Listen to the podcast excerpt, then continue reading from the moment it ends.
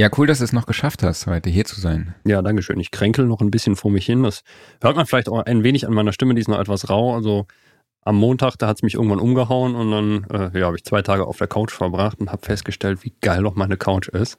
Die ist zwar schon älter als ich, also irgendwie über 40 Jahre, aber ich liebe diese Couch einfach und ja, die ist da schon man automatisch gesund ne? drauf. Ja, die sieht auch schon wesentlich besser aus als am Montag. Dankeschön. Äh, Ich dachte, ich müsste nichts mit heißen, einspielen. doch, doch, doch. Das. Und das äh, werden wir ja dann auch nächste Woche nochmal im Fotoshooting äh, darstellen. Oh ja. Ne? Wir haben Mhm. ja nächste Woche Fotoshooting für unsere neue Podcast-Grafiken. Da sind wir schon sehr gespannt. ja, Haben ich kann mir noch gar nichts von der richtig drunter SAE vorstellen, aber es wird geil. Also erstmal, ich glaube, ja, professionelles Fotoshooting habe ich eh noch nie gemacht. Ja, abgesehen von der Hochzeit, wenn man das Fotoshooting nennen kann. Und ja, bei der Band halt mal, ne? Aber das war jetzt auch dann eher so mit Freunden und jetzt mal, ey, mal gucken, was passiert. Ich sag mal so, ein professionelles Fotoshooting wirst du auch danach noch nie erlebt haben. Ach so, ja gut, dann äh, vielleicht bleibe ich auch einfach zu Hause. Naja, aber vorher machen wir noch einen Podcast. Machen wir das.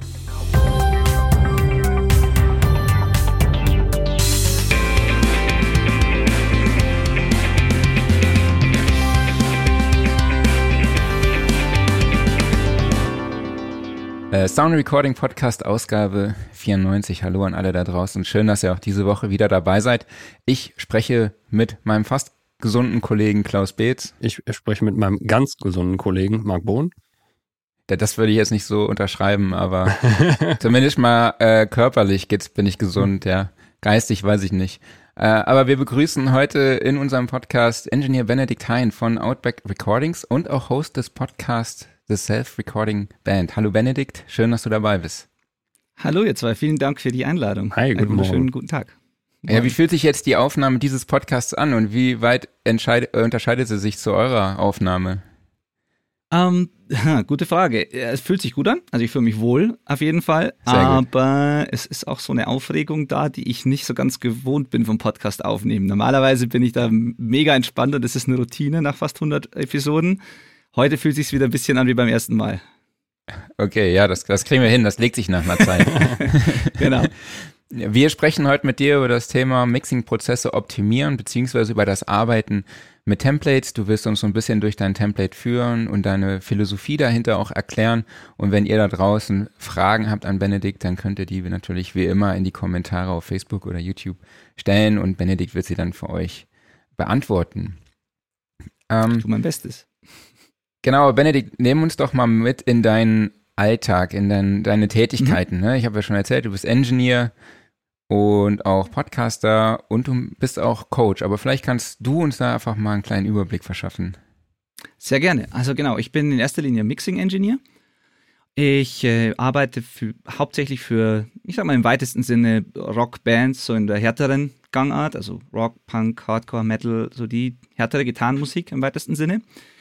Und das ist so, das ist das, was ich am, die längste Zeit so gemacht habe. Und seit nicht allzu langer Zeit, aber doch schon auch wieder so ein, zwei Jahre, bin ich auch äh, Podcaster und Coach. Genau, ich helfe also Bands, die sich selber aufnehmen, dabei äh, aufregende, authentische Platten selber zu machen, die halt nicht nach Proberaum klingen und die der Band auch tatsächlich weiterhelfen äh, und den Bands helfen, ihre Ziele zu erreichen. Also nicht die üblichen DIY-Aufnahmen, die dann eben nach Keller klingen, sondern schon amtliche. Und da greife ich Leuten unter die Arme als Coach und es äh, macht mir sehr großen Spaß und ergänzt sich gut mit meiner Arbeit als Mixing-Ingenieur auch, ja. Cool. Was ist so der Inhalt eures Podcasts? Bei der Self-Recording Band geht es auch genau um das eigentlich. Da geht es um das, ja, die moderne Art, also was ich als moderne Art der, der Musikproduktion so bezeichne oft. Das heißt, dass Leute einfach einen Teil oder vielleicht auch alles selber daheim erledigen.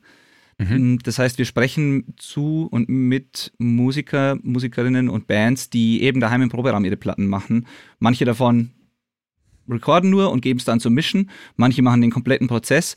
Aber wir helfen denen eben so ein bisschen dabei und lösen so die, geben so Antworten auf die, ja, auf die meistgestellten Fragen und versuchen so diese, die gängigsten Probleme so ein bisschen zu lösen. Und äh, darum geht es in diesem Podcast. Es geht jetzt in letzter Zeit so ein bisschen mehr auch ums Thema Mixing, einfach weil es die Leute stark interessiert. Mhm. Aber hauptsächlich geht es um die Produktion, weil eben das ist, das ist zumindest das, was jeder selber macht oder machen könnte. Und der Mix ist so, sag ich mal, optional für Home Recording Leute meistens. Genau. Okay, ja, ich habe dich ja durch den Podcast auch kennengelernt. Also ich habe den Podcast auch gehört, beziehungsweise höre ich ihn. Und dann, ähm, ich wusste gar nicht, dass, weil der Podcast ist in Englisch und ich wusste gar nicht, dass du in Deutschland lebst. Ich dachte, du bist ein Amerikaner und lebst irgendwo in Los Angeles oder so, dachte ich, weil dann auch, auch Englisch gedacht. auch echt sehr, sehr gut ist. Mhm. Und äh, bis Malcolm dann irgendwann gesagt hat, ja, vielleicht kann er dich ja mal irgendwann, wenn diese ganze Situation vorbei ist, mal wieder in Deutschland besuchen. Und dann dachte ich so, hä, Deutschland? Und dann habe ich ge dich gegoogelt und dann äh, habe ich dann halt deinen Kontakt gefunden und dich dann angeschrieben und gefragt, ob du nicht auch mal bei uns äh, zu Gast sein willst. Ähm, was ich halt bei euch echt immer ziemlich cool finde, sind so so Hacks halt auch, ne, ähm, mhm. für Bands. Also was ich schon mitgenommen habe, war die Geschichte mit den Oropax unter die Seiten von den Gitarren, damit die halt nicht klingen, wenn sie, wenn sie nicht gespielt werden sollen. Das fand ich ein super Trick.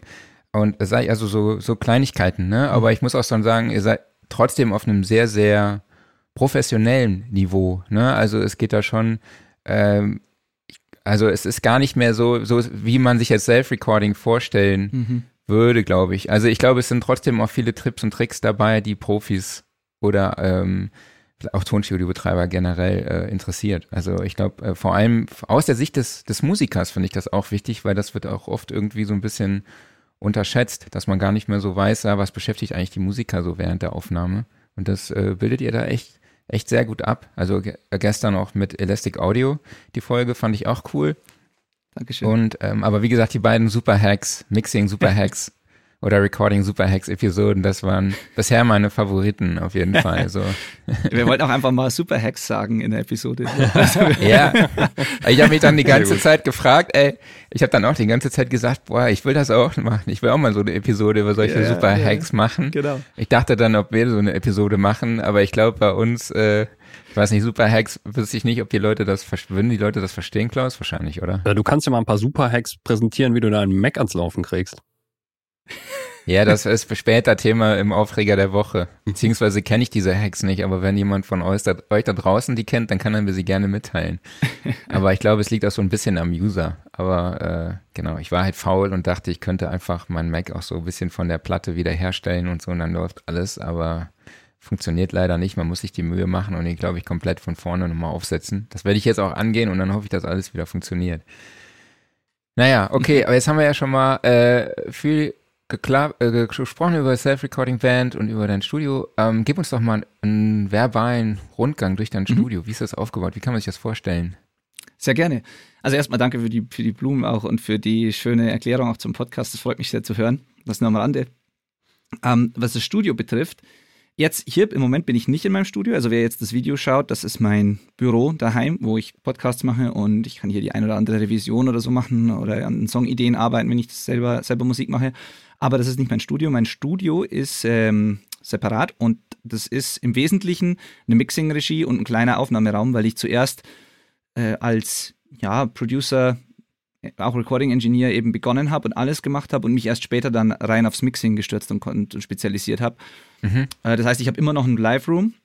Da stehen auch noch ein paar Amps drin, da steht noch ein Drumset drin, einfach weil ich selber gern Musik mache und auch selber gern, ja, ich, also ich will das, ich kann mich irgendwie nicht so richtig trennen davon.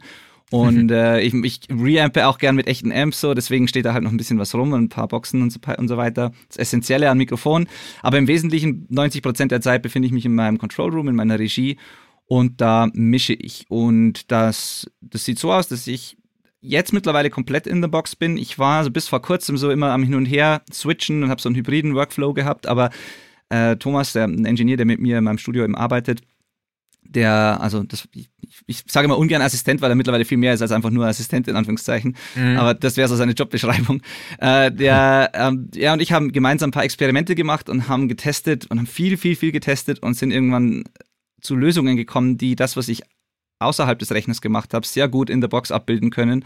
Und deswegen habe ich mich jetzt von dem Analog, von den Analogsachen in meinem Workflow getrennt. Die sind noch im Rack. Ich habe noch nicht das übers Herz gebracht, das zu verkaufen, aber ich bin eigentlich in der Box, genau. Und ich, okay. ähm, genau, ich benutze hochwertige Wandler, eine Abhöre, der ich vertrauen kann. Ich habe einen guten, guten Raum akustisch und äh, ich, ich weiß einfach genau, wie Sachen da drin halt klingen müssen und bin Genau, und äh, bin da relativ schnell und effizient. Also äh, ich mache, also so gesehen unterscheidet sich mein Studio, mein Workflow nicht so sehr von dem der meisten Leute daheim wahrscheinlich, bis da, bis mhm. auf vielleicht die Tatsache, dass es halt ein, schon ein guter akustisch optimierter Raum und eine gute, richtig gute Abhöre halt ist. Aber auch nichts nichts völlig krasses, sondern ich kenne es einfach gut.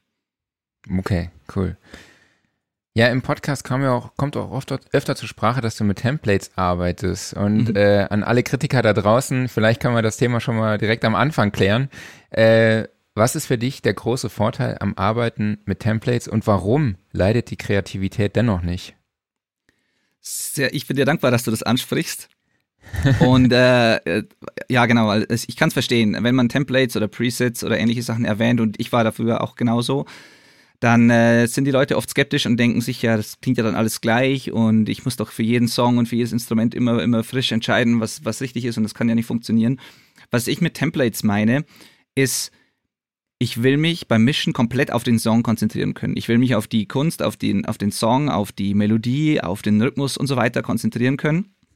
Und ich will nicht abgelenkt sein von Dingen, die nicht so essentiell sind. Das heißt, ich will nicht, während ich jetzt gerade an einem, an einem großen Chorus arbeite oder an, an irgendeinem Part, an einem Groove oder, oder so, will ich nicht überlegen müssen, in welchem Ordner jetzt irgendwie das, das Plugin ist, das ich jetzt gerade benutzen will. Oder ich will nicht suchen müssen, mhm. welcher Track irgendwie wohin gehört. Also ich will auf einen Blick alles immer ersichtlich haben. Ich will mich intuitiv in der Session bewegen können. Und das bedeutet, ich habe eigentlich mehr mentale Bandbreite für die kreativen Dinge und für das, was wirklich zählt und kann einfach aus dem Bauch heraus schnelle Entscheidungen treffen und muss mich nicht aufhalten mit, mit Sachen, die sich in jeder Session irgendwie wiederholen oder die äh, einfach nicht wirklich mit, der, mit dem Song selbst zu tun haben. So, das ist, glaube mhm. ich, der, der, Haupt, der Hauptgrund. Also es, es fördert für mich, für meinen Begriff, meine Begriffe, fördert es die Kreativität und steht ja nicht im Weg, ganz im Gegenteil. Okay, du hast ja schon auch gesagt, du musst die Session öffnen und dann dich auch direkt zurechtfinden. Wie ist sie denn schon vielleicht auch optisch vorbereitet, das Template? Ja, also das ist so, wir haben, ähm, Thomas und ich arbeiten mit, mit verschiedenen Templates für verschiedene Situationen, aber so die Grunddinge sind so, so die gleichen, das Grundsetup. Das heißt, ähm, ich habe den Luxus, dass ich, wenn ich ins Studio komme und eine Session öffne, dass das alles schon so fertig ist, weil Thomas mir das vorbereitet. Ich, das heißt, ich drücke Play und höre sofort den Song und kann sofort beginnen. Mhm. Und das ist so aufgebaut, dass ähm, ich habe das aber vorher auch selber genauso gemacht und diese Arbeitsschritte getrennt aus dem gleichen Grund. Also das kann jeder auch selber machen, ganz normal. Das heißt, ähm, die Session ist erstmal so aufgebaut, dass alles, dass das Color Coding und bestimmte Dinge wie, wie zum Beispiel die Benennung der Tracks und so immer nach dem gleichen Schema funktionieren. Das heißt, ich mhm. mache die Session auf und ich sehe, okay, hier oben habe ich meine roten Spuren, das sind die Drums. Dann ist alles, was blau ist, danach ist der Bass. Dann kommt grün, die Rhythmusgitarren, orange sind die Leadgitarren gelb sind die Vocals und so weiter. Ich habe also Farben für bestimmte Sachen, die immer mhm. gleich sind. Würde mir die jemand durcheinander bringen, wäre ich ziemlich verloren. so, das, also das, ist einfach so seit Jahren mittlerweile. Und äh, das ist so der erste Punkt. Und der nächste Punkt ist, dass ich Marker in der Session habe, die mir Teile, die mir Parts des Songs markieren mit Shortcuts, wo ich da schnell durch die Session springen und navigieren kann. Das heißt also, wenn ich äh, einfach mal in den Chorus reinhören will, klicke ich eine Taste auf meinem Keyboard und dann bin ich im Chorus. Und wenn ich zum, zur, zur Strophe will, genau das gleiche. Und wenn ich einen schnellen Loop irgendwo machen will, ist das auch so. Also ich muss nicht suchen, wo das in der Wellenform ist, sondern ich sehe das direkt vor mir, kann direkt dahin springen und habe optisch die Spuren schon mal so sortiert, dass ich mich zurechtfinde. Das ist der erste Schritt, denke ich. Genau. Also praktisch solche Arrangement-Marker, wie ich sie jetzt beispielsweise in Logic kenne, ähm, gibt genau. wahrscheinlich dann auch in Cubase oder Genau, Cubase heißt einfach Markerspur und da gibt's da gibt's die Marker, das sind einzelne Markierungen und dann gibt's Cycle-Marker, ja. die einen ganzen Part markieren und diese Cycle-Marker habe ich halt verwendet dann da, genau. Genau, mit denen arbeite ich auch in Logic. Finde ich ein, ein super Tool. Vor allem auch für Song Arrangement, weil man dann auch einfach mal äh, gucken kann, wie klingt der Song vielleicht ohne Pre-Chorus oder wie klingt der, wenn ich äh, doppelten Pre-Chorus habe oder so, ja, oder wenn ich das, wenn ich die, wenn ich den Song vielleicht auch mit dem Chorus beginnen möchte, so einfach um mal kurz beim, auch beim Songwriting, nutze ich das sehr, sehr gerne. Ist auch in meinem Absolut. Template vorbereitet. Äh, arbeiten mit Shortcuts, klar, ne, hast du wahrscheinlich alle drauf. ja, ziemlich, genau. Also ich, da gibt's Leute, die sind noch wesentlich schneller und besser als ich. Das ist tatsächlich was, was ich gerne noch optimieren möchte. Aber ich habe schon viele mir selber vorbereitet und die Cubase, ähm, die, die da mitkommen, die so vor, von Haus aus da sind, die, die kenne ich schon gut, ja. Aber, aber da ist noch Luft nach oben. Also man könnte ja auch kompliziertere, komplexere Makros bauen. Man mhm. kann dann so Sachen wie das Stream Deck benutzen und dann ja, ja. Äh, so. Also ich, ich mache das zwar, aber da, da gibt es schon noch Leute, die deutlich schneller sind. Da geht noch mehr. Ja. Aber ich muss sagen, ich habe da auch mit angefangen, mir bestimmte Sachen in Logic dann auf mein Stream Deck zu legen aber irgendwie erwische ich mich dann doch dabei, dass ich dann doch einfach klicke mit der Maus. So, man muss das, glaube ich, dann auch ja. wirklich eine Zeit lang, man muss sich dazu zwingen, das dann auch wirklich so anzuwenden. Ne? Klaus, ne? kennst du wahrscheinlich. Kenn ich total. Und ich mache das für die ganz obskuren Sachen, also so Sachen, die man selten benutzt, wofür man dann einen Shortcut benutzt wie äh, Steuerung, Shift, Alt, an 9 oder irgendwie sowas, wo du niemals drauf kommen würdest, den legst du dir auf Stream Deck, weil da musst du nicht nachdenken. Ja, ja ich habe mir da so, so Prozesse, so ne, in der MIDI-Bearbeitung einfach alle MIDI- Noten anwählen und dann direkt schon transformieren in äh, Velocity anpassen und dann schon so eine Wellenspur vorher rein, Velocity Spur reingezeichnet, dass er dann automatisch das umsetzt. So. Ja, das äh, ist gut. Ja da, ja, da, kann man schon viel mit rumspielen. Ja. Ich habe was ich halt gerne mache, also was ich am meisten benutze vom Stream Deck ist, ich habe in Cubase gibt es verschiedene Workspaces, die man speichern kann. Ich weiß nicht, was das Äquivalent dazu in, in Logic ist. So, ähm, also man kann, man kann die Bildschirmansicht, die man jetzt gerade vor sich hat, als Workspace speichern und dann jederzeit wieder mhm. aufrufen. Und ich habe halt verschiedene Workspaces für verschiedene Sachen. Also ich habe einen, der heißt Editing, ich habe einen, der heißt Gain Staging, ich habe einen, der heißt, ähm, was weiß ich, ähm, es gibt, ich weiß es gar nicht auswendig, aber es gibt halt verschiedene Workspaces, die ich gespeichert habe, die liegen auf meinem Stream Deck. Und das heißt, wenn ich jetzt gerade irgendwo in den Song gezoomt habe an irgendeiner Stelle oder irgendwas editiert habe und dann will ich aber gern einen Gesamtüberblick über mein Gain Staging haben, dann klicke ich Gain Staging und dann macht, dann macht mein Bildschirm folgendes, dann ist links das Editing Window, das wieder klein gezoomt ist. Rechts davon ist der Mixer mit meinen Bussen, den wichtigsten Kanälen. Und alle mhm. Metering-Plugins, die essentiell sind, sind offen so, und sind an der richtigen Stelle, sodass ich auf einen Blick sehe, wie hart treffe ich gerade jeden Bus, wie, wie hart greift der Limiter gerade ein, wie schaut mein View-Meter aus auf dem Mixbus und so weiter. Das heißt, wenn ich einfach mal schnell checken will, ob da alles in Ordnung ist, klicke ich da drauf und dann ist es da. Und ähm, das ist sowas, was ich gerne, gerne mag. Also spart mir einfach das Öffnen von sieben, acht Plugins und das Hin- und Her-Switchen von Fenstern. So. Ja, total. Sehr das gut. ist was, was ich auch mal noch drauf schaffen müsste. Klaus, arbeitest du da auch damit? Ähm, zu wenig, muss ich sagen. Also ich habe die Workspaces früher öfters benutzt. Das war vor allen Dingen auch noch in der Zeit, bevor ich zwei Monitore hatte. Aber ähm, super gut. War mal eine Zeit lang relativ buggy in Cubase. Ich, kann nicht, ich weiß nicht genau, ob es nur vielleicht in der Windows-Version war, aber inzwischen läuft das einfach frei. Ja, total, total. Und ich glaube, wenn man es in Cubase auf Deutsch eingestellt hat, heißt das wahrscheinlich Arbeitsbereich. Ich sag Workspaces, ich glaub, ja. weil bei mir das Ding auf Englisch ist. Ähm, genau, das nur am Rande. genau, äh, ich habe irgendwann angefangen, alles auf Englisch zu machen, weil wenn ich Tutorials für the Self-Recording Band mache oder so, dann ist es immer verwirrend, wenn die deutschen Begriffe da auf dem Bildschirm sind. Ja. Deswegen kenne ich es nur noch so. ja. Ein super Hack ah. habe ich vielleicht noch für dich, wo wir kurz dabei waren. Ganz kurzen. Was die Marker betrifft. Und zwar, weil du gefragt hast, und zwar, das ist vielleicht was, was jeder übernehmen kann. Ich habe einen großen Marker, von, der den Anfang und das Ende des Songs einfach markiert, zusätzlich zu meinen einzelnen Cycle-Markern für die Parts. Und der ist nur deswegen drin, dass ich für meine Exporte immer exakt den gleichen Start- und Endpunkt habe. Mhm. Und wenn ich quasi jetzt einen Loop irgendwo mache und meine Locator verschiebe, weil ich irgendwie was, was loope oder so, dann muss ich die nicht wieder manuell zu den gleichen Punkten schieben, sondern ich kann einfach diesen großen globalen Marker markieren meine Locator da automatisch und hinfahren und dann habe ich immer exakt denselben Export. Ähm, das ist so ein, so, ein, so ein Trick, der mir schon hilft. Zuerst habe ich das tatsächlich immer manuell wieder, ich habe immer die gleiche Position gezogen und so und ich habe das jetzt einfach einmal als globalen Marker auf einem neuen Marker-Track den ganzen Song markiert und das ist immer mein Export praktisch. Das ist eine sehr coole Idee. Also normalerweise mache ich immer Steuerung A, um alles Total. zu markieren und drücke dann P, um, um uh, die Locator zu setzen, aber dann hast du natürlich das Problem, wenn du jetzt noch so ein, so ein Schnipsel hast, den du mal hinter den Song geschoben genau. hast, weil du nicht mehr brauchst, das genau. funktioniert dann nicht mehr. Genau, und ich habe mir mein Fade-Out auf dem Master, so, und das heißt, das Ende des, des, des globalen Markers ist genau da, wo der Fade-Out danach aufhört. Das, der Anfang ist da, wo der Song eben anfängt. Und dann klickst du eben diesen Marker und drückst P und dann hast du auch wieder deinen Export eben. Sehr, sehr gute ja. Idee. Muss ich mir notieren. Werde ich mir auch einrichten. was ist denn so das Erste, was du in einer Session machst, wenn du sie öffnest, bevor du dann mit dem Mixing startest? Ähm, das erste ist, ich verschaffe mir einen Überblick über den Song. Ich will ganz schnell, so intuitiv und schnell wie möglich eine erste Balance herstellen. Einfach das, was ich fühle, wenn ich den Song zum ersten Mal höre. Weil dieser Moment, den gibt es genau ein einziges Mal.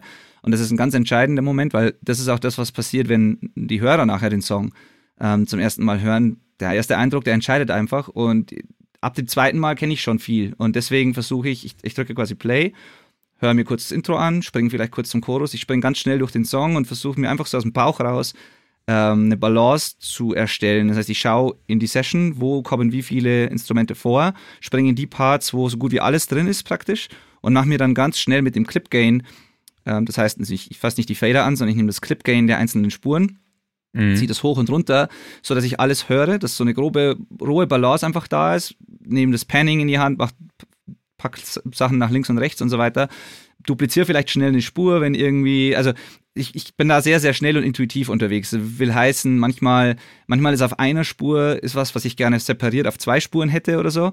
Ähm, wenn, das, wenn das der Fall ist, dann schneide ich die Spur auseinander, mache eine schnelle Duplikat, ziehe es da runter, aber das geht alles zack, zack. Und so nach zwei, drei Minuten bin ich so grob durch den Song durch, habe mir eine ganz grobe, rough, roughe Balance eingestellt. Sonst sollen es mal fünf Minuten sein, aber es geht auf jeden Fall sehr, sehr schnell. Und das speichere ich dann als meinen ersten intuitiven Rough Mix. Der ist weit davon entfernt, ein Mix zu sein. Das ist nur Lautstärke-Balance und Panning und auch nur ganz grob. Aber es ist total interessant, wenn man dann später im Prozess mal zurückgeht in, in, zu dieser ersten Version und sich mal diese, diese erste Balance anhört. Da ist manchmal was drin, was nachher verloren geht. Also manchmal denke ich mir im ersten Moment so, war geil, dieser Basslauf oder keine Ahnung, das muss, das ist der Fokus hier in dem Part, das muss unbedingt, das ist wichtig. Und später fokussiere ich mich vielleicht auf was anderes und wenn ich dann zurückspringe zu diesem Rough Mix, dann merke ich erst wieder, wie wichtig eigentlich dieser Part ist, der mir jetzt schon fast ein bisschen untergegangen ist. So, also diese mhm. erste intuitive Reaktion ist mir sehr wichtig und die will ich halt einfangen. Das ist der erste Schritt. Cool, jetzt hast du ja schon die Gain-Tools angesprochen. Was ist für dich so der, ja, du hast ja schon gesagt, der Hauptgrund und vielleicht können wir auch noch kurz was über Gain-Staging sagen. Okay, also ein, ja, ganz kurz, okay, versuch's. Ein Grund ist, warum ich das über diese Clip Gains mache oder ein Gain Plugin kann man genauso benutzen, aber nicht über die Fader. Ein Grund ist, ich habe gern die Fader zumindest am Anfang der Session alle um den Nullpunkt rum oder idealerweise auf Null, weil die Auflösung der Fader dort am größten ist und wenn ich nachher automatisiere, dann kann ich mit ganz kleinen Moves sehr gezielt arbeiten und wenn ich die Fader nach unten ziehe bei meinem Rough Mix, dann bin ich und bin da irgendwo bei, bei minus 20 auf einer Hi-Hat-Spur oder irgend sowas. Dann mhm. sind die mhm. kleinsten Bewegungen gleich 2, 3, 4 dB und es ist einfach nicht mehr, nicht mehr so schön dann zu arbeiten. Und ähm, ich will einfach auch, es ist einfach angenehm zu wissen, dass man, wenn man alle Fader wieder auf Null setzt, man wieder seine ursprüngliche Balance hat. So, ich, ich versuche das beizubehalten durch den Mix durch. Was mich zum nächsten Punkt bringt, eine Frage bezüglich Gain Staging. Ich versuche das tatsächlich, soweit es geht, irgendwie in der Session beizubehalten, dass wenn ich EQe oder komprimiere und dadurch halt mein, meine, mein Level sich erhöht auf dem Track, dann versuche ich halt immer schon am Output das auch wieder nach unten zu ziehen, um erstens A, B vergleichen zu können, vorher, nachher, ohne von der, durch die, durch das, den höheren Pegel, durch die höhere Lautheit irgendwie, Lautstärke, äh, beeinflusst zu werden. Und zum anderen eben auch, damit meine Gainstruktur halt gleich bleibt und damit ich um den Nullpunkt rum weiterhin halt arbeiten kann. So, das, ähm, das ist der zweite Grund, beziehungsweise das, das versuche ich dann einfach beizubehalten. Und Grund für den, da, den resultierenden sehr niedrigen Pegel dann ist, dass ähm, ich am Ende meinen, meine Gruppen und meinen Mixbus nicht überfahren will. Das heißt, ich gehe nicht her und mache leise Dinge lauter am Anfang, sondern ich mache die Dinge, die so laut sind, leiser und lande dann irgendwo meistens bei minus 10, minus 15, was weiß ich, Peak auf den Spuren. Äh, mhm. Die sind vorher schon so vorbereitet, dass da genügend Luft ist, aber ich ziehe es oft mal noch mal ein bisschen runter. Einfach nur, weil eine Session mit 100 Spuren, wenn die alle fast am Anschlag sind, dann überfährst du zwangsläufig hinten irgendwo eine Gruppe und deswegen starte ich sehr sehr weit unten, lasse die Fader bei Null und behalte mir meine Gain-Struktur bei. Die einzigen Ausnahmen wären, wenn ich irgendein Plugin bewusst hart anfahren will, irgendwie, um, um Sättigung zu kriegen. Aber in der Regel ist das, äh, funktioniert das gut so. Cool.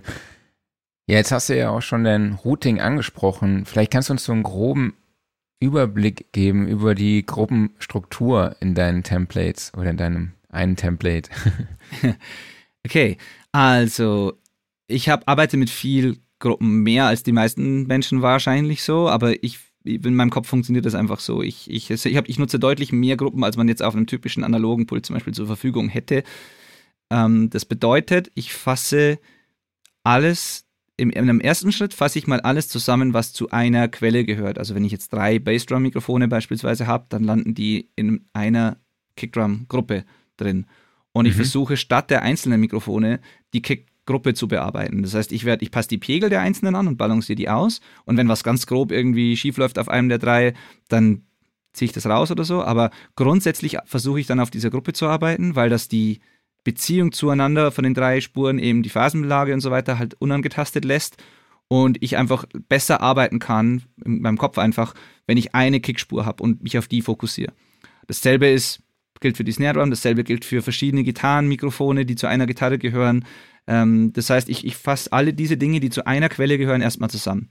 Und dann laufen Dinge, die zu einem, einer Instrumentengruppe gehören, wieder zusammen. Das heißt, Kick, Snare, Overheads und so weiter, diese Gruppen, diese ersten Gruppen, laufen in eine Schlagzeuggruppe. Mhm. Und alle Rhythmusgitarrengruppen laufen in eine globale Rhythmusgruppe. Und alle Leadgitarren, wenn, wenn es da mehrere Mikrofone gibt und auch eben diese ersten Gruppen erstellt worden sind, laufen diese Leadgitarrengruppen in meine Lead-Gruppe. Und am Ende habe ich praktisch am, auf der rechten Seite in meinem Mix-Window in Cubase, da kann man ja so eine Zone anlegen, wo das dann immer da bleibt und immer im, äh, im dass man es immer sieht, das ist ganz angenehm. Da habe ich immer meine Hauptbusse praktisch, meine Gruppen. Das sind Drums, Bass, Rhythmus, Lead, Vocals meistens und oft noch so ein Additional Production Bass, nenne ich den, wo halt so Samples, irgendwelche Spezialeffekte, irgendwas, was nicht zur eigentlichen Band gehört, so landet da drin meistens. Und die sehe ich zu jeder Zeit. Das sind so fünf, sechs Busse, wo alles zusammenläuft. Und die wiederum, da hört es leider noch nicht auf, die wiederum gehen ohne die Vocals, also alles, wo keine Vocals drin sind, äh, läuft in einen Instrumentalbus. Und der geht mit den Vocals zusammen in meinen Mixbus. Und da kommt alles zusammen praktisch. Der ein Grund für dieses komplexe Setup ist, dass ich eben gerne auf weniger Kanälen arbeite, weil ich mich besser auf den Song konzentrieren kann. Also ich fasse halt gerne eine Session, die 100 Spuren hat, fasse ich halt gern zusammen auf 16 so erste Gruppen und dann meine 5, 6 finalen Gruppen und da konzentriere ich mich drauf beim Mischen. Das ist mal vom Kopf her einfach einfacher ähm, zu überblicken für mich. Und der andere Grund ist, ich will beim Exportieren schnell und effizient sein und keine Fehler machen. Mhm. Sprich, diese Gruppen hinten helfen mir dabei, wenn ich am Schluss meinen Mix bounce, dann kann ich mit einem, in einem Abwasch kann ich den ungemasterten Mix, wenn ich ein Mastering gleich in der Session noch mache oder einfach nur so ein Pseudo-Mastering, dann kann dahinter noch ein Masterbus sogar sein. Dann kann ich den ungemasterten Mix und den gemasterten Mix auf einmal exportieren. Ich kann eine Instrumentalversion exportieren. Ich kann alle Stems, alle Gruppen exportieren und habe praktisch in einem Go ähm, alle, alle finalen Dinge, die ich nachher dem Künstler oder dem Label zuschicke. Und ich weiß, dass alle meine Effekte in die zugehörige Gruppe laufen. Also alle Drum-Räume und so Sachen sind so angelegt, dass die in die Drum-Gruppe laufen. Wenn ich auf den Lead-Gitarren-Delay habe, läuft das in die Lead-Gruppe und so weiter. Das heißt, wenn ich diese Gruppen exportiere, dann ist alles, was da reingehört, inklusive der zugehörigen Effekte, in der jeweiligen Gruppe und ich kann es auf einmal exportieren. Das ist einfach auch ein großer, ja, mit der Hauptgrund, warum ich das so mache. Das bedeutet aber im Umkehrschluss leider, dass ich so Dinge nicht mache, was viele Leute ja tun, dass man sich jetzt, dass sich jetzt die Gitarren und die Vocals zum Beispiel denselben Reverb oder so teilen und der dann in den Mixbus Bus läuft, sondern meine Effect Returns gehen immer in die Gruppe und ich habe halt einen, einen bestimmten Effekt für eine bestimmte Art von Instrument, damit sich das hinten nicht vermischt. Das ist halt so ein bisschen der Trade-off, aber es ist es für mich ist es das auf jeden Fall wert und es funktioniert super so. Cool. Ja, das wäre auch die nächste Frage gewesen, welche Vorteile diese Gruppierungen für dich haben im Sinne von Bouncen. Das hast du ja jetzt quasi schon erklärt. Danke dir. Was mich nochmal kurz interessieren würde, ist ähm, für den Bass, wie viel hast du da auch mehrere Spuren dann? Und wie, wie sehen die aus? Machst du dieses, diesen, diesen Trick quasi mit dem äh, Low und ähm, Low Card oder High Card oder Low Shelf und High Shelf? Es ist ein bisschen genreabhängig, aber grundsätzlich ja. Also da ich meistens in den härteren Rockgenres unterwegs bin, kommt das schon sehr oft vor. Ähm, grund, genau, grundsätzlich ist es so, wenn mir jetzt eine Band eine Basti-Ei-Spur schickt, dann mhm. wird da in meinem Template meistens werden da drei, vier draus oder zwei, drei zumindest. Das bedeutet, ich habe zunächst mal nehme ich die eine DI-Spur und reampe die durch einen echten Amp oder durch ein Plugin und versuche mal so eine einen Grundsound zu finden, der mir passt oder, oder von der Band kriege ich im Idealfall eben Info, was die haben wollen, logischerweise und versuche dann diese Vision umzusetzen und baue mal so einen Grundbass-Sound. Dann ist es aber so, bei den, gerade bei den härteren Sachen reicht das oft nicht. Also Bass ist sowas, was man da, wenn man jetzt irgendwie, ja, modernen Metal oder, oder Hardcore oder Punkrock-Platten mischt, dann ist es schon ganz cool, da ein bisschen mehr, mehr Zugriff zu haben, also härter eingreifen zu können. Das heißt, ich dupliziere diese DI-Spur dann und habe eine Spur, die nur für das Low-End zuständig ist, die dafür sorgt, mhm. dass ich ein solides, konstantes Low-End habe, wo keine Note irgendwie besonders, also irgendwie besonders heraussticht oder lauter ist als die anderen. Das heißt, ich mache da einen High-Cut drauf ähm, und es ist nur mein Low-End. Das wird dann komprimiert, ohne es zu verzerren. Das bleibt clean und gibt mir das große, füllige Low-End zusätzlich zu meinem wahrscheinlich sehr mittenlastigen Amp-Track, den ich gebaut habe. Dann gibt es das gleiche nochmal als Duplikat, nur mit einem Low-Cut, bei derselben Frequenz meistens, wo quasi nur die Mitten und Höhen übrig bleiben. Und da kommt die, der ganze Dreck drauf, die ganze Sättigung, die Zerre, da kann irgendein verzerrtes Pedal drauf sein, vielleicht nochmal irgendein Amp, ähm, man, vielleicht sowas wie ähm, Fabfilter Saturn oder sowas, also irgendwie Sättigungstool. Mhm. Und da hole ich mir das Dengel-Dengel aus dem Basssound raus. Also diese, diese du weißt, was yeah. ich meine, diesen blechernen Anschlag, die, die Aggression, die Zerre. Und das mische ich dann mit dem mittigen Amp und dem soliden Low-End zu einem Bass-Sound, der in den Song passt. Und das landet eben auf meinem Bass-Fader dann praktisch so. Das ist so diese Herangehensweise. Aber ich sage deswegen genreabhängig, weil wenn es jetzt ein klassischer Rocksong ist, der nicht viele so Spezialeingriffe benötigt, dann kann es auch mal einfach nur eine M-Spur sein. Das kann schon vorkommen so. Aber bei den, mhm. bei den meisten Dingen ähm, mache ich das so, ja. Ja, cool. Ja, das mache ich auch so. Ich habe mir jetzt auch einen, einen, Tipp von Elmar, der war auch ein paar, vor ein paar Wochen bei uns zu Gast war. Der hat mir jetzt noch einen Tipp gegeben mit EasyBase, also alle, die EasyBase nutzen, dort kann man ja einen Fünfseiter-Bass auch simulieren und das ist dann echt ganz geil, wenn man dann äh, die für diesen Subbass diesen Fünfseiter einsetzt und dann halt immer dort die tieferen Töne also alles äh, eine Oktave tiefer anschlagen lässt. Äh, das ist schon echt, kommt schon echt geil. Habe ich jetzt mal ausprobiert. Ist cool. Ja. Ja.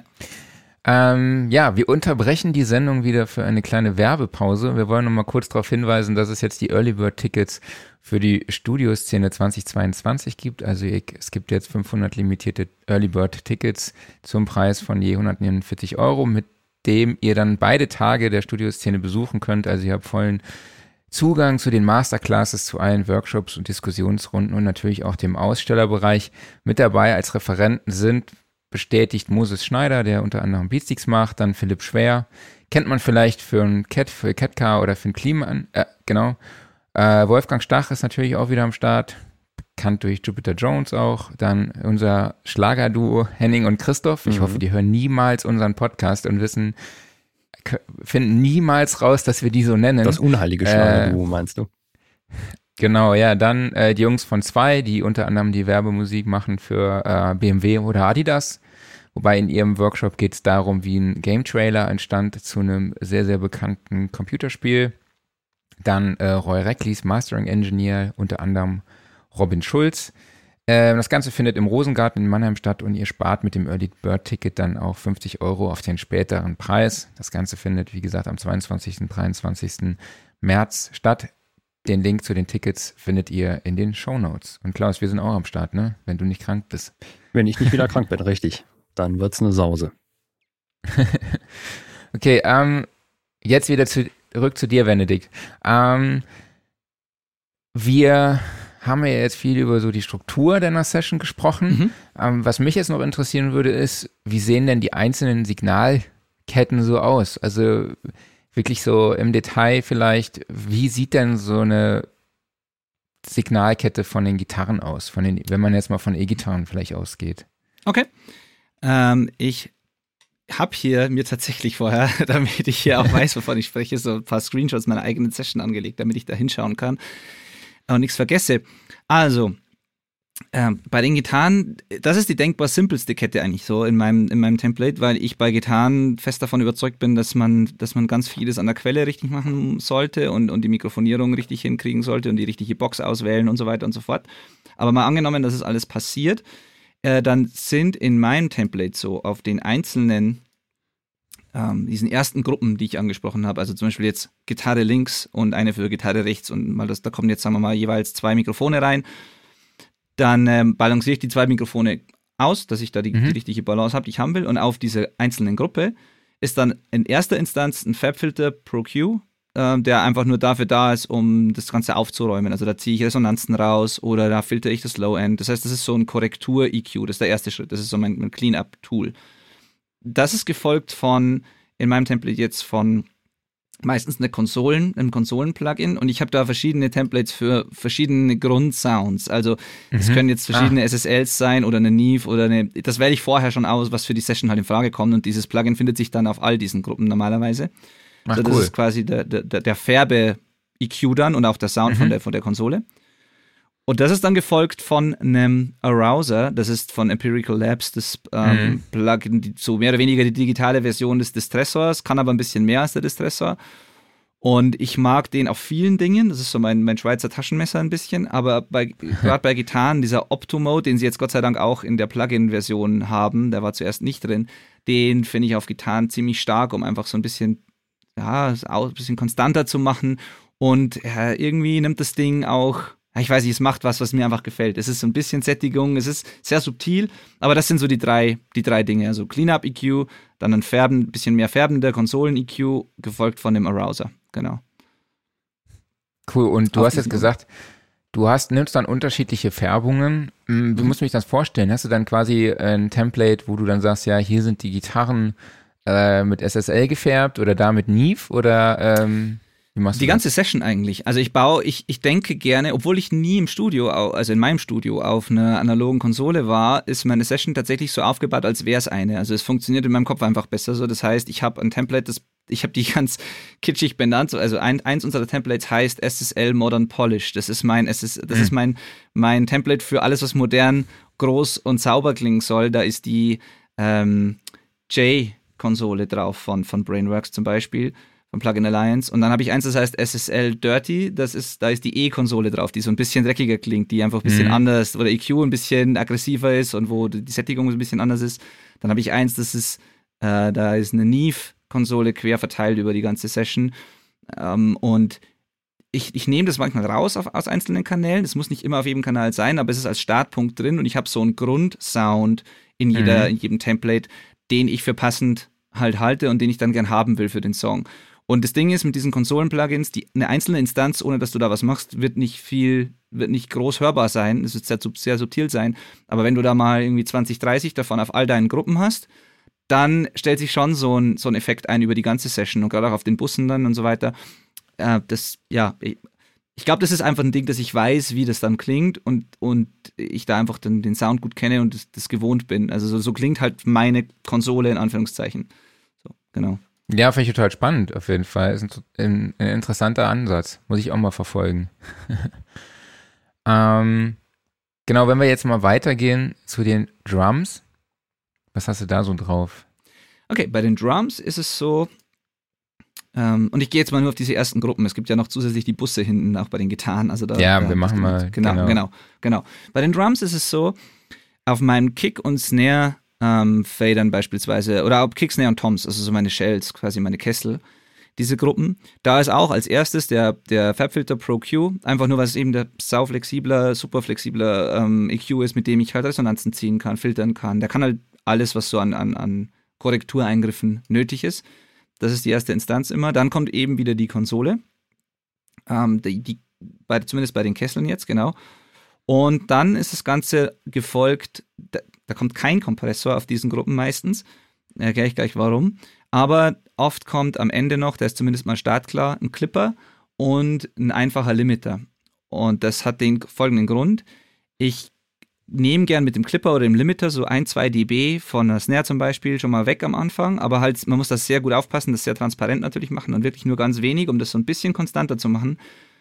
Ähm, meistens ist es zuerst der Limiter, dann der Clipper, weil der Clipper dann dem nach dem Limiter konstanteren Signal ein bisschen Färbung noch mitgibt. So. Und ich mag gerne mhm. Clipping auf Snares, mag ich einfach total gern. Es ist auch vielleicht dem Genre geschuldet, aber es gibt so ein bisschen mehr, ja, es hat einfach was. Es macht so ein bisschen mehr Fundament, ein bisschen auch mehr Attack.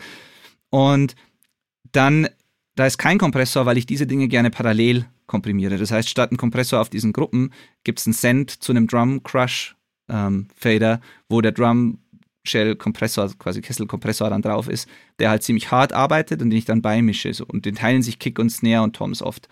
Deswegen, genau, auch wieder Cleanup, färbender EQ, bisschen Limiter, bisschen Clipper und dann geht's ab in den Parallelkompressor. Machst du das so, äh, um da so ein bisschen Distortion dann drauf zu machen mit diesem Kanal?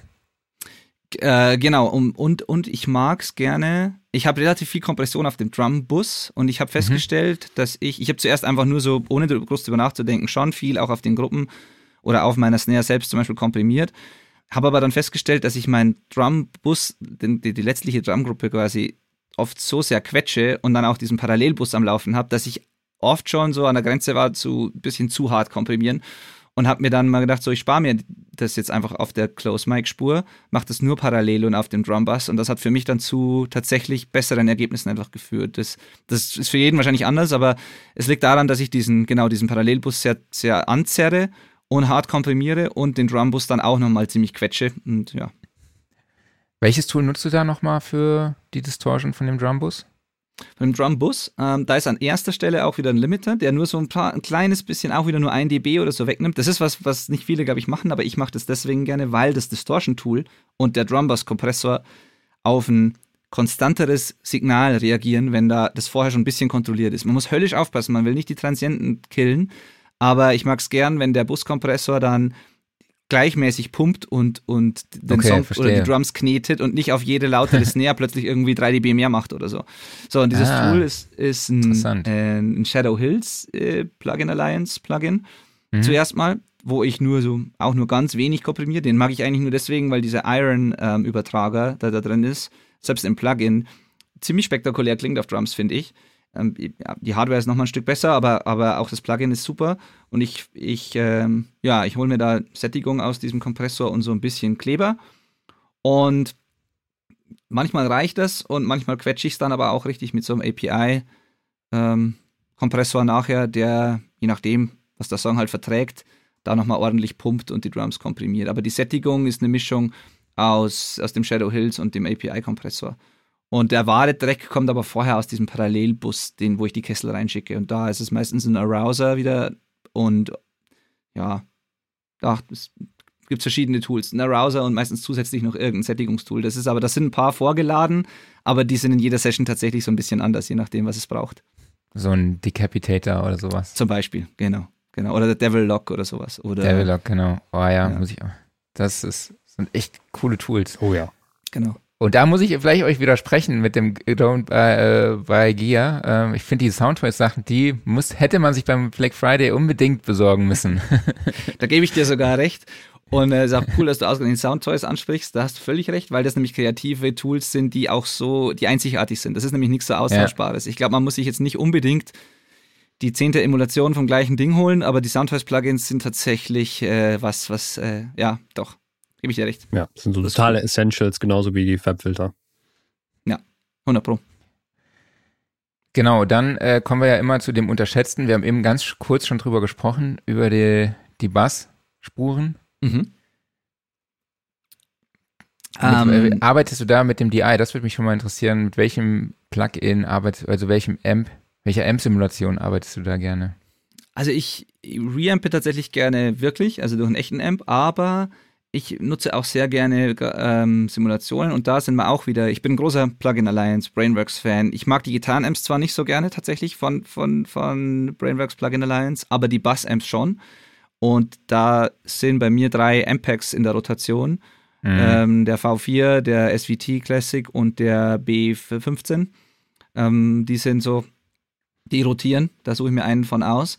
Und meistens kommt da davor noch irgendwie, also eben wieder meinem Genre geschuldet, aber davor ist oft noch irgendein Pedal. Das kann mal ein Dark Glass sein für die ganz he heftigen Sachen. Es kann mal einfach nur ein Decapitator sein, der so ein bisschen anzerrt. Es kann manchmal ein Tube Screamer sein, der nimmt zwar extrem besser, aber dafür habe ich ja meinen Bass, ähm, ähm, eine Bassspur.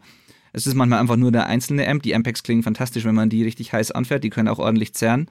So, von daher, genau. Oder es kann auch sowas sein wie das Parallax-Plugin von Neural DSP, was äh, dieses Splitting, was ich gesagt habe, schon im Plugin Mhm. eigentlich selber vereint. ah Also, ja, ja, Da stimmt. kann man sich das auch leichter machen und es da nur machen. Genau. Ja, bin ich komplett bei dir. SVT Classic, Tube Screamer, läuft. Genau, läuft. Absolut, absolut. Genau. Genau, ich glaube, was viele auch noch interessiert, sind natürlich die Vocals. Ne? Das ist ja immer so Absolut. Das Meisterstück. Ja, genau, genau. Ähm, das ist, muss man dazu sagen, äh, fällt mir, ich weiß nicht wieso, tatsächlich relativ leicht immer. Ist aber auch wieder wahrscheinlich wegen äh, so ein bisschen anders als jetzt in, in, in einer Pop- Popballade zum Beispiel oder so. Weil bei mir die Vocals oft so einfach auch ein zusätzliches Instrument fast schon sind. Und weil die halt, weil das Genre erlaubt, dass man ziemlich grob umgeht mit den Vocals. Da geht es meistens weniger um so ganz hauchige Details. Das kommt schon mal vor, aber ich denke, also ich will damit nur sagen, ich höre halt oft, dass Leute Probleme haben mit den Vocals und mir fällt das aus irgendeinem Grunde immer relativ leicht. Meine Chain ist aber auch komplexer als bei anderen ähm, Dingen. So, also meine Grundvocal Chain auf dem, auf meinem Lead Vocal Fader praktisch ähm, ist immer am Anfang das gleiche, der Pro Q, falls ich irgendwas rausziehen muss, was mich nervt. Der Clean-Up-Schritt ist immer das erste. Dann kommt schon mal eine erste Instanz, die Esser, der aber breit, also breitbandig das komplette Spektrum halt absenkt und nicht bloß die Höhen. Also man kann das ja einstellen bei vielen die Esser, dass man sagt, so, reagiere auf die S's, aber mach dann, also macht das ganze Signal leiser und nicht nur die Höhen. So, das ist dieser erste breitbandige DSer. Dann kommt wieder eine Konsole, die ich manchmal austausche bei Vocals. Manchmal kommt statt der Konsole ein färbender EQ, es kann mal ein Pultec oder sowas sein oder irgendwie, weil in dem Schritt mache ich halt die färbenden EQ-Moves, so nach dem ersten DSer. Manchmal eben auf der Konsole, manchmal mit einem anderen EQ. Dann kommt ein Arouser wieder, mein, mein Distressor, der meistens im Opto-Modus bei mir arbeitet, weil ich den einfach so gern mag von meiner Hardware und ich habe den im Plugin einfach auch dann übernommen. Ähm, was der nämlich macht, ist, wenn man diesen Opto-Mode, den kann man, da kannst, du, da kannst du 12, 14 dB Gain Reduction fahren und der klingt immer noch trotzdem transparent. Er zerrt dann so ein bisschen, aber er pumpt nicht. Und äh, den habe ich da, um das, um das grundsätzlich so zu leveln. Und der ist gefolgt von einem schnelleren Kompressor, so eine 1176 Simulation klar, ganz klassisch. Also das ist so ähnlich wie diese typische 1176 LA2A Kombi. So funktioniert bei mir der Arouser im Opto-Mode, gefolgt von dem F76. Der 1176 macht halt dann alles, wofür der Arouser zu langsam war, nimmt halt dann so die schnellen Peaks noch weg und fügt nochmal so ein bisschen Sättigung natürlich auch dazu hinzu mhm. und macht das die Vocals so ein bisschen aggressiver. Und ich verteile da die, die Last so auf diese zwei Kompressoren ein bisschen. Und dann äh, ist das Ganze gefolgt von einem zweiten DSer, der dann durch die Kompressoren wahrscheinlich kam, sind die S-Laute ein bisschen schärfer geworden. Ich komprimiere ziemlich hart meistens und äh, ziemlich viel und dann wird es einfach ein bisschen zischelig. Und dann kommt der zweite DSer ins Spiel, der das wieder glättet. Diesmal nur im oberen Bereich. Und dann kommt mein Lieblings-EQ, ähm, das ist dieser MAG oder MAG-EQ, äh, der, der für mich zwei Dinge macht. Zum einen dieses Airband, da, da kann ich einfach am Ende nochmal einstellen, wie definiert ist, wie klar, wie, wie viel Luft will ich haben um die Vocals rum, wie, wie brillant sollen die klingen, wie teuer in Anführungszeichen sollen die Höhen klingen. Das ist ja dieses R-Band. Äh, und das zweite ist dieses 650 Hertz Band in der Mitte, dieser rote Regler auf diesem EQ. Das ist für mich mein Vor- und Zurückregler so ein bisschen. Ich habe, also mag vielleicht nur für mich so funktionieren, aber ich finde es echt cool. Der, dieses Band an diesem, an diesem EQ, wenn du das nur ein halbes dB oder ein dB auf- oder zudrehst, so, dann wandert für mich die, wandern für mich die Vocals einen Schritt nach vorne oder einen Schritt zurück. Also sprich, wenn ich da ein bisschen was reindrehe, kommen die Vocals weiter raus. Wenn ich da ein Stück wegnehme, sinken die Vocals ein Stück weiter in den Mix. So, das, und das, das mag ich total gerne. Und ähm, ja, so sieht meine, meine Chain aus, die mal so vordefiniert ist. Die kann sich natürlich abhängig von der Stimme auch mal ändern, aber so ist mhm. der grundsätzliche Gedankenprozess. Genau, was man wird merken, ich, ich EQ in die Kompressoren rein, das muss man vielleicht erwähnen, das machen viele andersrum. Verdammt. Ähm, ich ich stelle fest, ich stell fest, dass wenn ich Höhen reindrehe mit meiner Konsole oder meinem Pultec oder so, was ich gerne mache, dann, wenn ich das in den Kompressor reinmache, dann kann ich es sehr brillant machen, ohne dass es zischelig wird. Wenn ich zuerst komprimiere und dann die Höhen anhebe, dann wird es mir immer zu zischelig. Dann wird's mir immer, dann werden die S-Laute mir zu krass. Das heißt, ich habe die Kompressoren gern nach meinem EQ, um um da so ein bisschen gegensteuern zu können mit den Kompressoren. So, das ist mein, mein Gedankenprozess. Ja. ja. Jetzt hast du leider schon eine Typfrage vorweggenommen, aber ich kannte Shit. die Antwort ja natürlich auch schon vorher äh, aus einem Podcast. Und da habe ich auch diesen Mark 4 EQ-Trick. Da muss ich mich nochmal korrigieren, weil ich habe, glaube ich, im letzten Podcast oder im vorletzten habe ich auch schon diesen Trick angewandt, äh, gesagt bei den Irgendwas mit den Top EQs war das, glaube ich, ne? Klaus oder so, hatten wir, glaube ich, vor kurzem mal. Genau. Hm. Und das, äh, es gab das beim Mark EQ4 gibt es diesen 650 Hertz, dieses, diesen Regler. Glaube ich, bei dem Mark II oder so gibt es den nicht. Deshalb nur mal kurz zur, um das Ganze zu korrigieren von mir nochmal. Ähm, genau, was wir jetzt noch nicht so angesprochen haben, war, waren Effektkanäle, ne? Also okay. Reverbs und okay. Delay hast du da wahrscheinlich auch schon dann in deinem Template drin. Ja, Snare vielleicht, ja. Snare, Gitarren und Vocals oder so? Ja, habe ich drin. Äh, genau, es ist eine ist eigentlich alles drin, was man so brauchen könnte. Ähm, vieles davon wird nie wird nicht verwendet in, in, in den meisten Songs, aber es ist mal alles da, sodass ich jederzeit einen Send einfach äh, eröffnen könnte und da hinschicken. Mhm. Und das Beispiel, was du, was du gerade genannt hast, so ähm, Snare, habe ich eine Plate zum Beispiel vorbereitet. Das sind drei, vier verschiedene Reverb-Plugins vorgeladen, aber nur eins ist aktiv. Wenn das nicht passt, nehme ich ein anderes beispielsweise. Mhm. Ähm, das heißt, es gibt genau, es gibt eine Snapplate, es gibt ähm, für Vocals eine ähm, verschiedene Delays, ein Stereo-Delay, ein Mono-Delay, ein Stereo-Slap-Delay, ein Mono-Slap-Delay, ein Chorus, ein Reverb, längeren Re Reverb. Also es gibt so eine ganze Reihe an Vocal-Effekten, die ich theoretisch verwenden könnte, die ich nicht alle verwende, aber die ich halt einfach schon mal geladen habe in der Session. Und wenn ich mir denke, ah, Slap Delay wäre cool, dann schicke ich da einfach was hin und dann ist es schon da. Und ich muss nicht nach dem Plugin suchen, ich muss den Send nicht erstellen, sondern das ist einfach in der Session. Wenn ich ein Plate auf das Snare haben will, genau das gleiche. Bei Gitarren gibt es auch sowas wie ein Chorus, ein Spring Reverb, ein Stereo Delay, ein Flanger. Wenn ich solche Dinge mir vorstelle in einem Part oder auf einem Gitarrensolo, dann muss ich da auch nicht erst den, das Plugin suchen, sondern ich mache einfach. Das ist einfach so das, das generelle Motto. Ich will einfach machen können. Ich will einfach eine Idee haben und dann sofort das hören. Ich will nicht in den Plugin-Ordner gehen müssen. Ich will keinen Send und Return erstellen müssen. Ich will einfach nur Delay, alles klar, Delay. Und dann ist es da. Und dann stelle ich nur ein wie laut. Und wenn es nicht passt, nehme ich das nächste. Und dann erst gehe ich und feintune das Ding. Aber ich will mit einem Klick schon mal hören, wie es ungefähr, ob die Idee funktioniert, praktisch. Ja. Was sind da so deine Favorites? Also Favorite Plugins?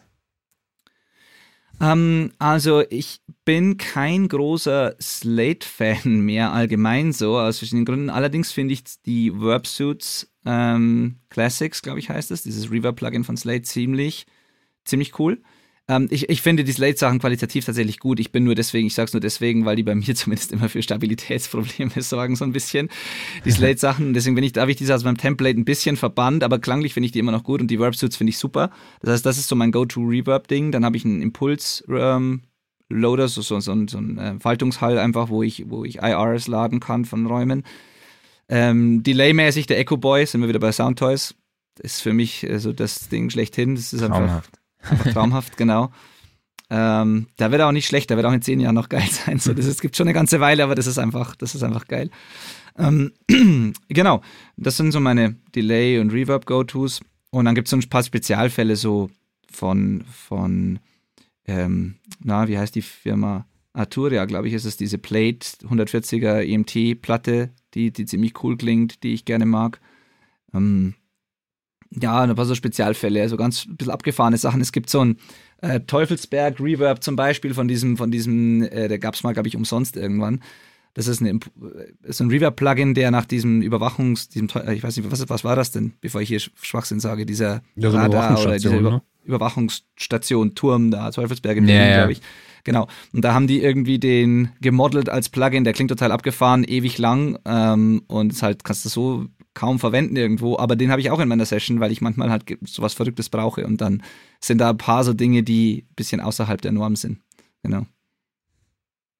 So, wir haben noch Cool. eine Zuschauerfrage. Ähm, die passt ein bisschen dazu. Du hast ja eben bei den Vocals schon erwähnt, dass du zwei Kompressoren hintereinander verwendest. Und zwar fragt Christian Tromhoff, äh, verteilst du die Last von einem Kompressor auch auf mehrere, um relativ klangneutral zu bleiben und Stabilität zu schaffen? Und gegebenenfalls einen dritten, um zu färben. Aber alles über einen Channel und nicht über die Busse. Äh, ja. also, äh, genau, also doch, mache ich tatsächlich. Kommt auf die Quelle an, aber so jetzt, äh, wie ich gerade gesagt habe, bei Vocals definitiv sind es fast immer zwei Kompressoren. Das mit Thema Stabilität ist ein super Thema. Bei Bass zum Beispiel ist es bei mir so, dass ich auf der auf dem Bass, auf der Gruppe zunächst mal so ein grobes Leveling auch habe. Da ist auch, oft wieder der Arouser oder mal ein LA2A oder mal ein, 11, so ein 1176 oder sowas. Aber da, ja, meistens irgendwas Optoartiges, aber eher. Das ist auf der Gruppe. Das macht so großes, grobes Leveling. Dann gibt es meistens an irgendeiner Stelle was Schnelleres, ein Limiter, ähnlich wie bei Vocals, der so die Peaks ein bisschen nimmt. Und dann, Thema Stabilität, gibt es auf dem Bass-Bus, also ganz hinten, wo der, die Bassgitarre vielleicht mit dem Synth-Bass zusammenläuft oder mit anderen Basselementen. Manchmal ist es auch nur die Bassgitarre, die dort eben landet. Da gibt es immer noch einen Multiband-Kompressor, der zum Beispiel nochmal im Bassbereich für Stabilität sorgt und nur den Bassbereich komprimiert und das andere in Ruhe lässt. Oder vielleicht den Bassbereich und den Dengel-Dengel-Anschlagsspektrumbereich so ein bisschen kontrolliert für Stabilität. Genau, absolut. Und dann gibt es so diese Färbekompressoren, kann genauso sein, also auch das kann ich mit Ja beantworten, der, wo einfach noch einer dazukommt, der gar nicht komprimiert, sondern nur klingt. So, also das kann alles vorkommen und ich mache das sehr gerne, die Last zu verteilen, wie du es genannt hast. Ja, definitiv. Manchmal auch so über die Gruppen hinweg. Also zum Beispiel eben diese Parallelkompression auf eine Snare plus die Drumgruppe plus ein zweiter Kompressor auf der Drumgruppe, der vielleicht nur wegen des Übertragers da ist. So, genau. Sehr cool.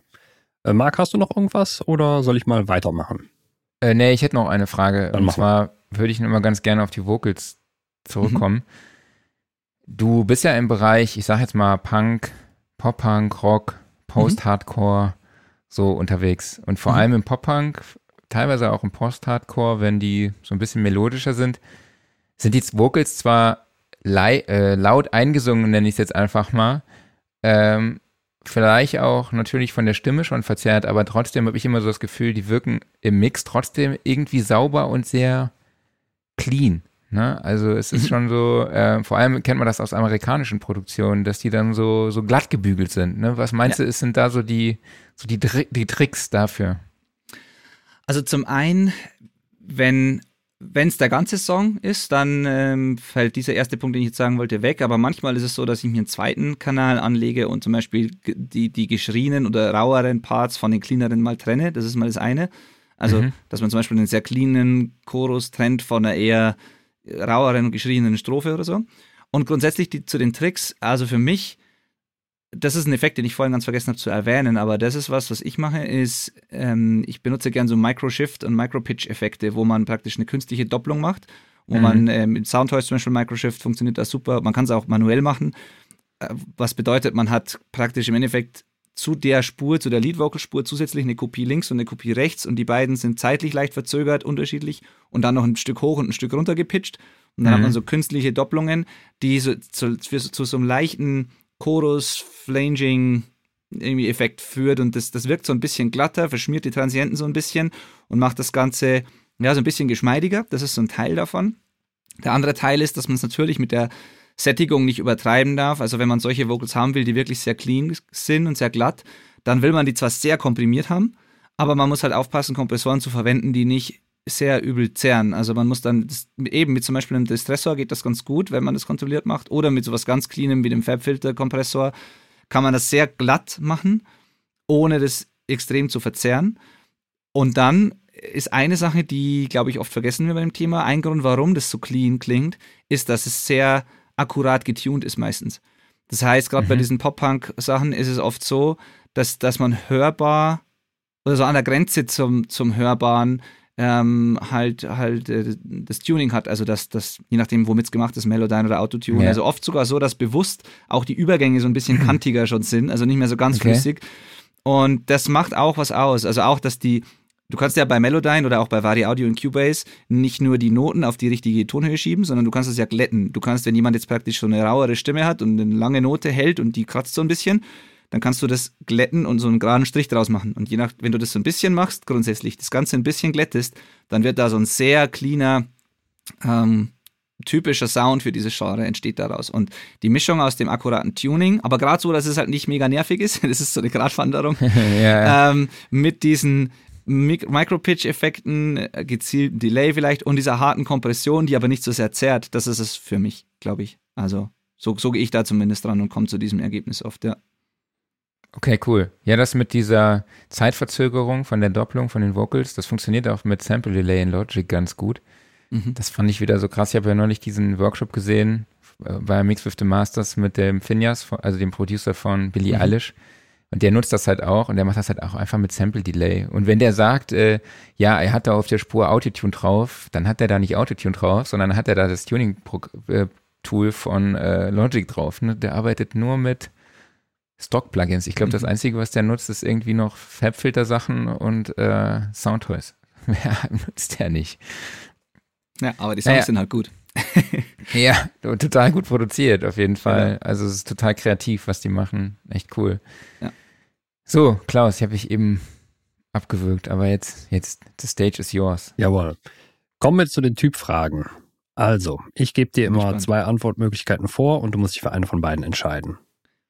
Mac oder PC? Mac. Analog oder digital? Digital.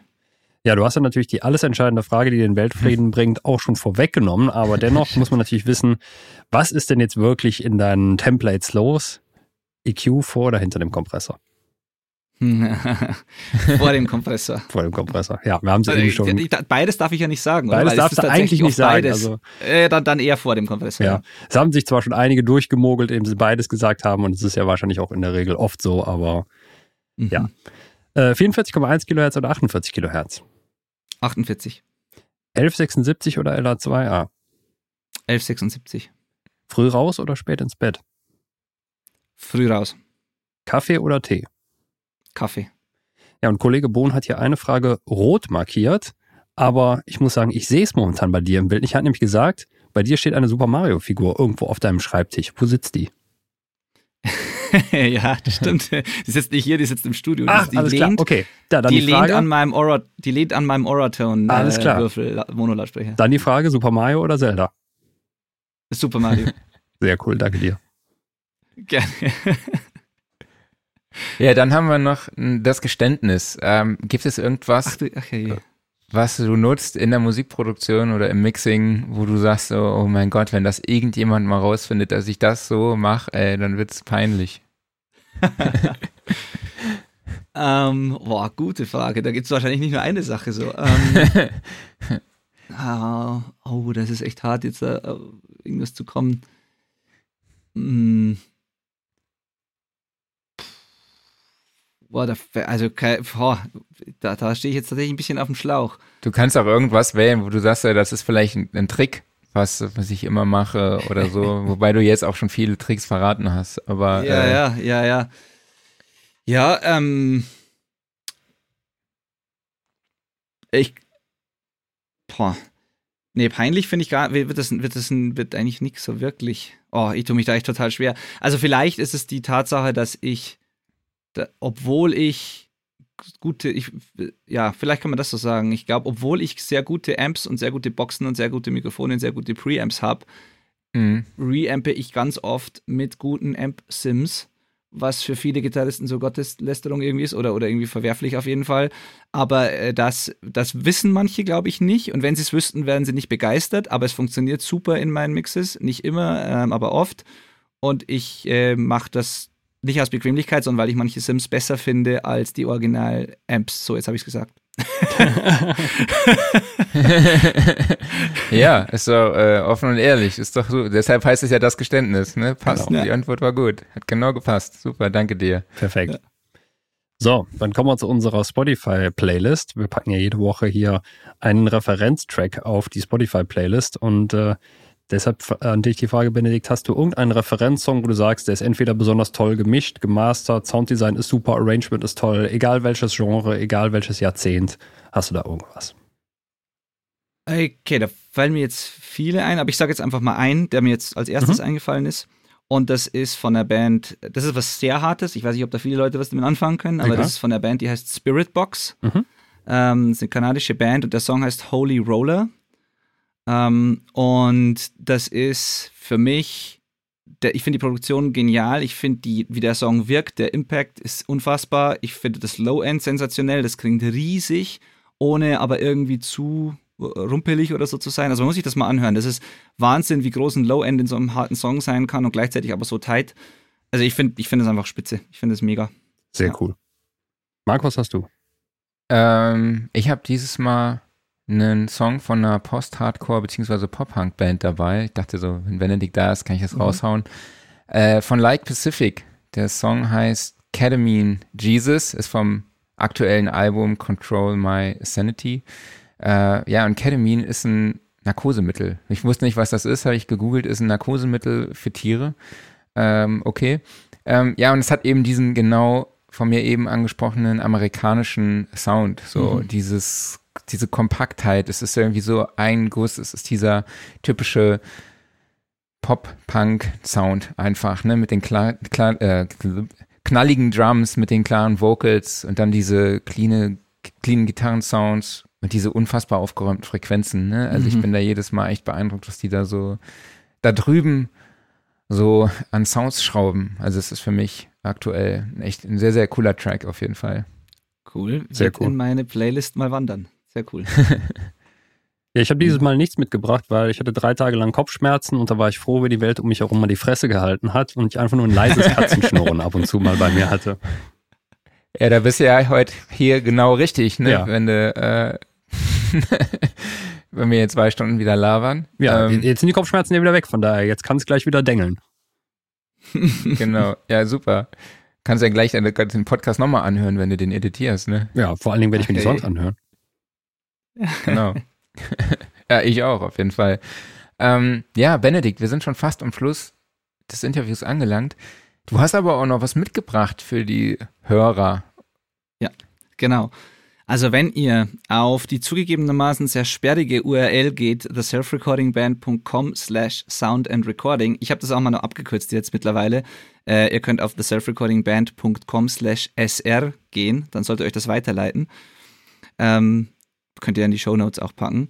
Dann da habe ich schon in die Show Notes gepackt, genau. Oh, super, perfekt. Dann findet ihr dort eine Zusammenstellung von Sachen, die ihr kostenlos runterladen könnt oder die ihr anschauen könnt.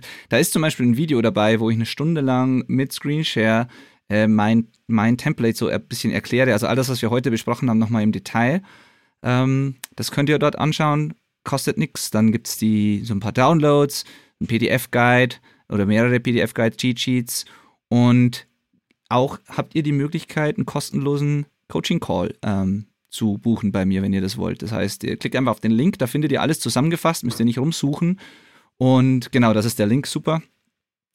Und ähm, ja, da könnt ihr, wenn ihr Fragen habt, wenn ihr mit mir sprechen wollt, eine Stunde lang über eure Musik, wenn ihr irgendwo nicht weiterkommt zum Beispiel, wenn äh, ihr gerade dabei seid, euch euer erstes Heimstudio irgendwie einzubauen, was auch immer, also oder aufzubauen, was auch immer der Fall ist, dort könnt, könnt ihr einen Call buchen, wir unterhalten uns und ich schaue, ob ich euch helfen kann. Genau. Perfekt. Cool. Ja, ich glaube, das ist so das Wichtige beim Coaching, ne, dass man auch schaut, äh, kann, wie kann man demjenigen helfen? Ja, ne, genau. ne, so, das ist, äh, das war jetzt auch bei der Masterclass mit Aljoscha Sieg so zum Thema Studio-Business, ne, so dass ja. er, äh, das war, ja, es hat auch echt Spaß gemacht. Ja, ähm, es wäre unmöglich ohne diesen ersten kostenlosen Call tatsächlich. Das ist, das ist nicht so, dass man das macht als reines Verkaufsgespräch, sondern es geht wirklich darum, rauszufinden, ob man helfen kann. Und in der Hälfte aller Fälle mache ich das Angebot nicht mal irgendwie weiterzuarbeiten, einfach nur, weil man, weil ich halt, ja, weil es halt passen muss für alle. Und ja. dieser Call ist für jeden hilfreich, ganz egal, ob es danach weitergeht oder nicht. Also das ist ganz, ganz wichtig.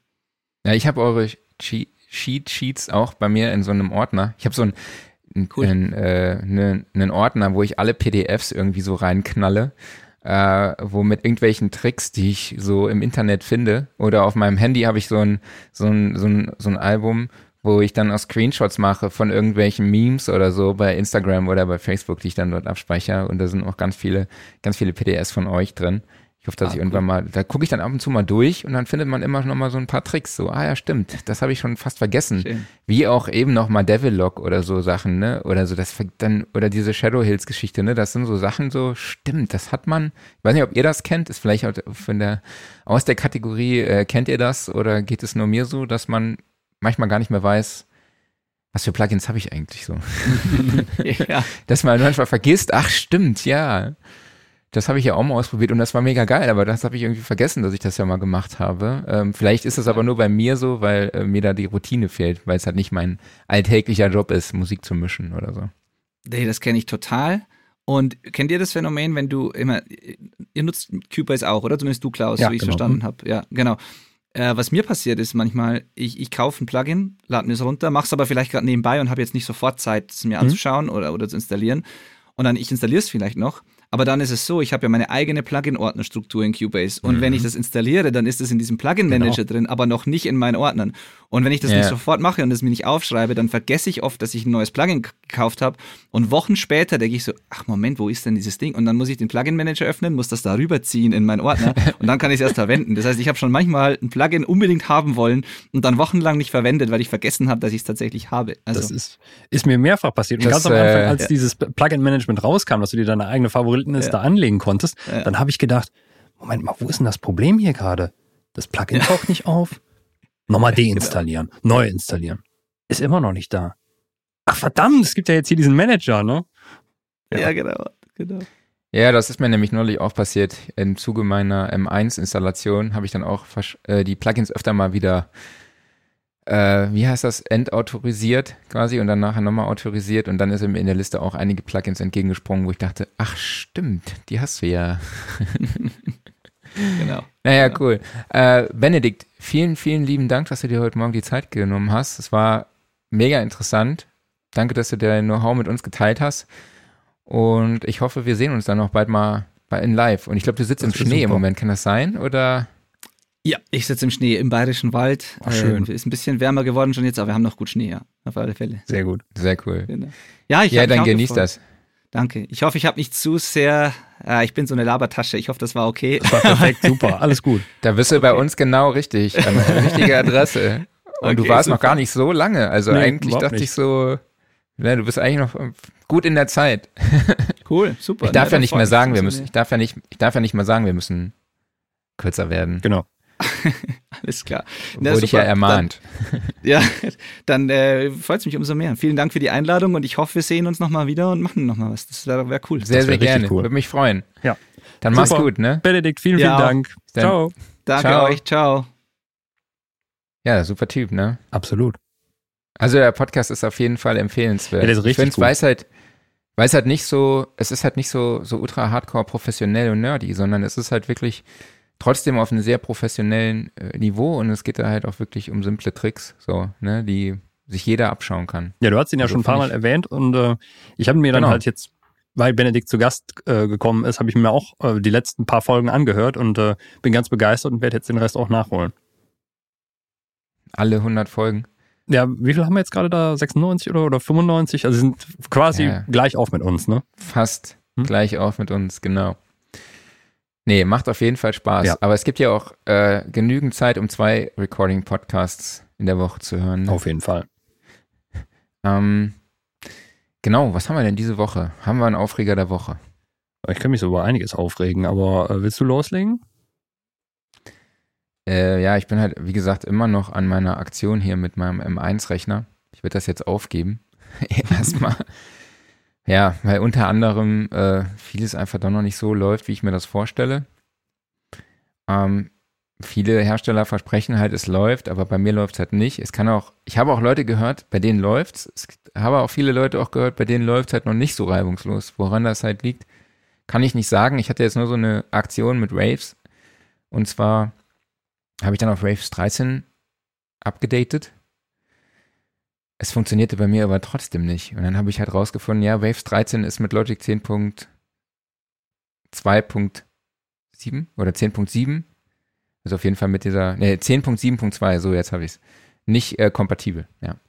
Sehr sondern cool. nur mit 10.6.3. Ja. Und das war jetzt so ein bisschen, also klar, ich habe jetzt das nur als Beispiel, aber wenn ihr überlegt, auf einen M1 umzusteigen, egal ob Pro Max oder der normale, ich würde euch empfehlen, noch ein bisschen zu warten. Viele Hersteller haben auch angekündigt, dass sie ähm, Anfang, also im ersten Quartal von 2020 halt ein Update bringen und dann halt auch die ganzen Sachen nativ laufen werden und nicht über die Intel-Simulation Rosetta, weil ich habe den Eindruck, dass das einfach noch nicht so hundertprozentig läuft und wenn ihr damit euer Geld verdient, würde ich da echt auf jeden Fall vorsichtig sein. Und dass Dave Wenn natürlich dann halt auch erstmal das Ganze aufsetzen, verschiedene Sessions langsam mal auch ranführen und testen, weil bei mir funktionieren jetzt eigene, einige Sessions nicht, weil er sagt, so und so viele Plugins sind gerade irgendwie nicht kompatibel und im Plugin Manager werden mir aber diese nicht angezeigt, die nicht kompatibel sind und dann muss ich halt aussortieren. Dann, ne? dann mhm. heißt es halt, okay, ich nehme die und die Plugins jetzt aus dem AU-Ordner raus,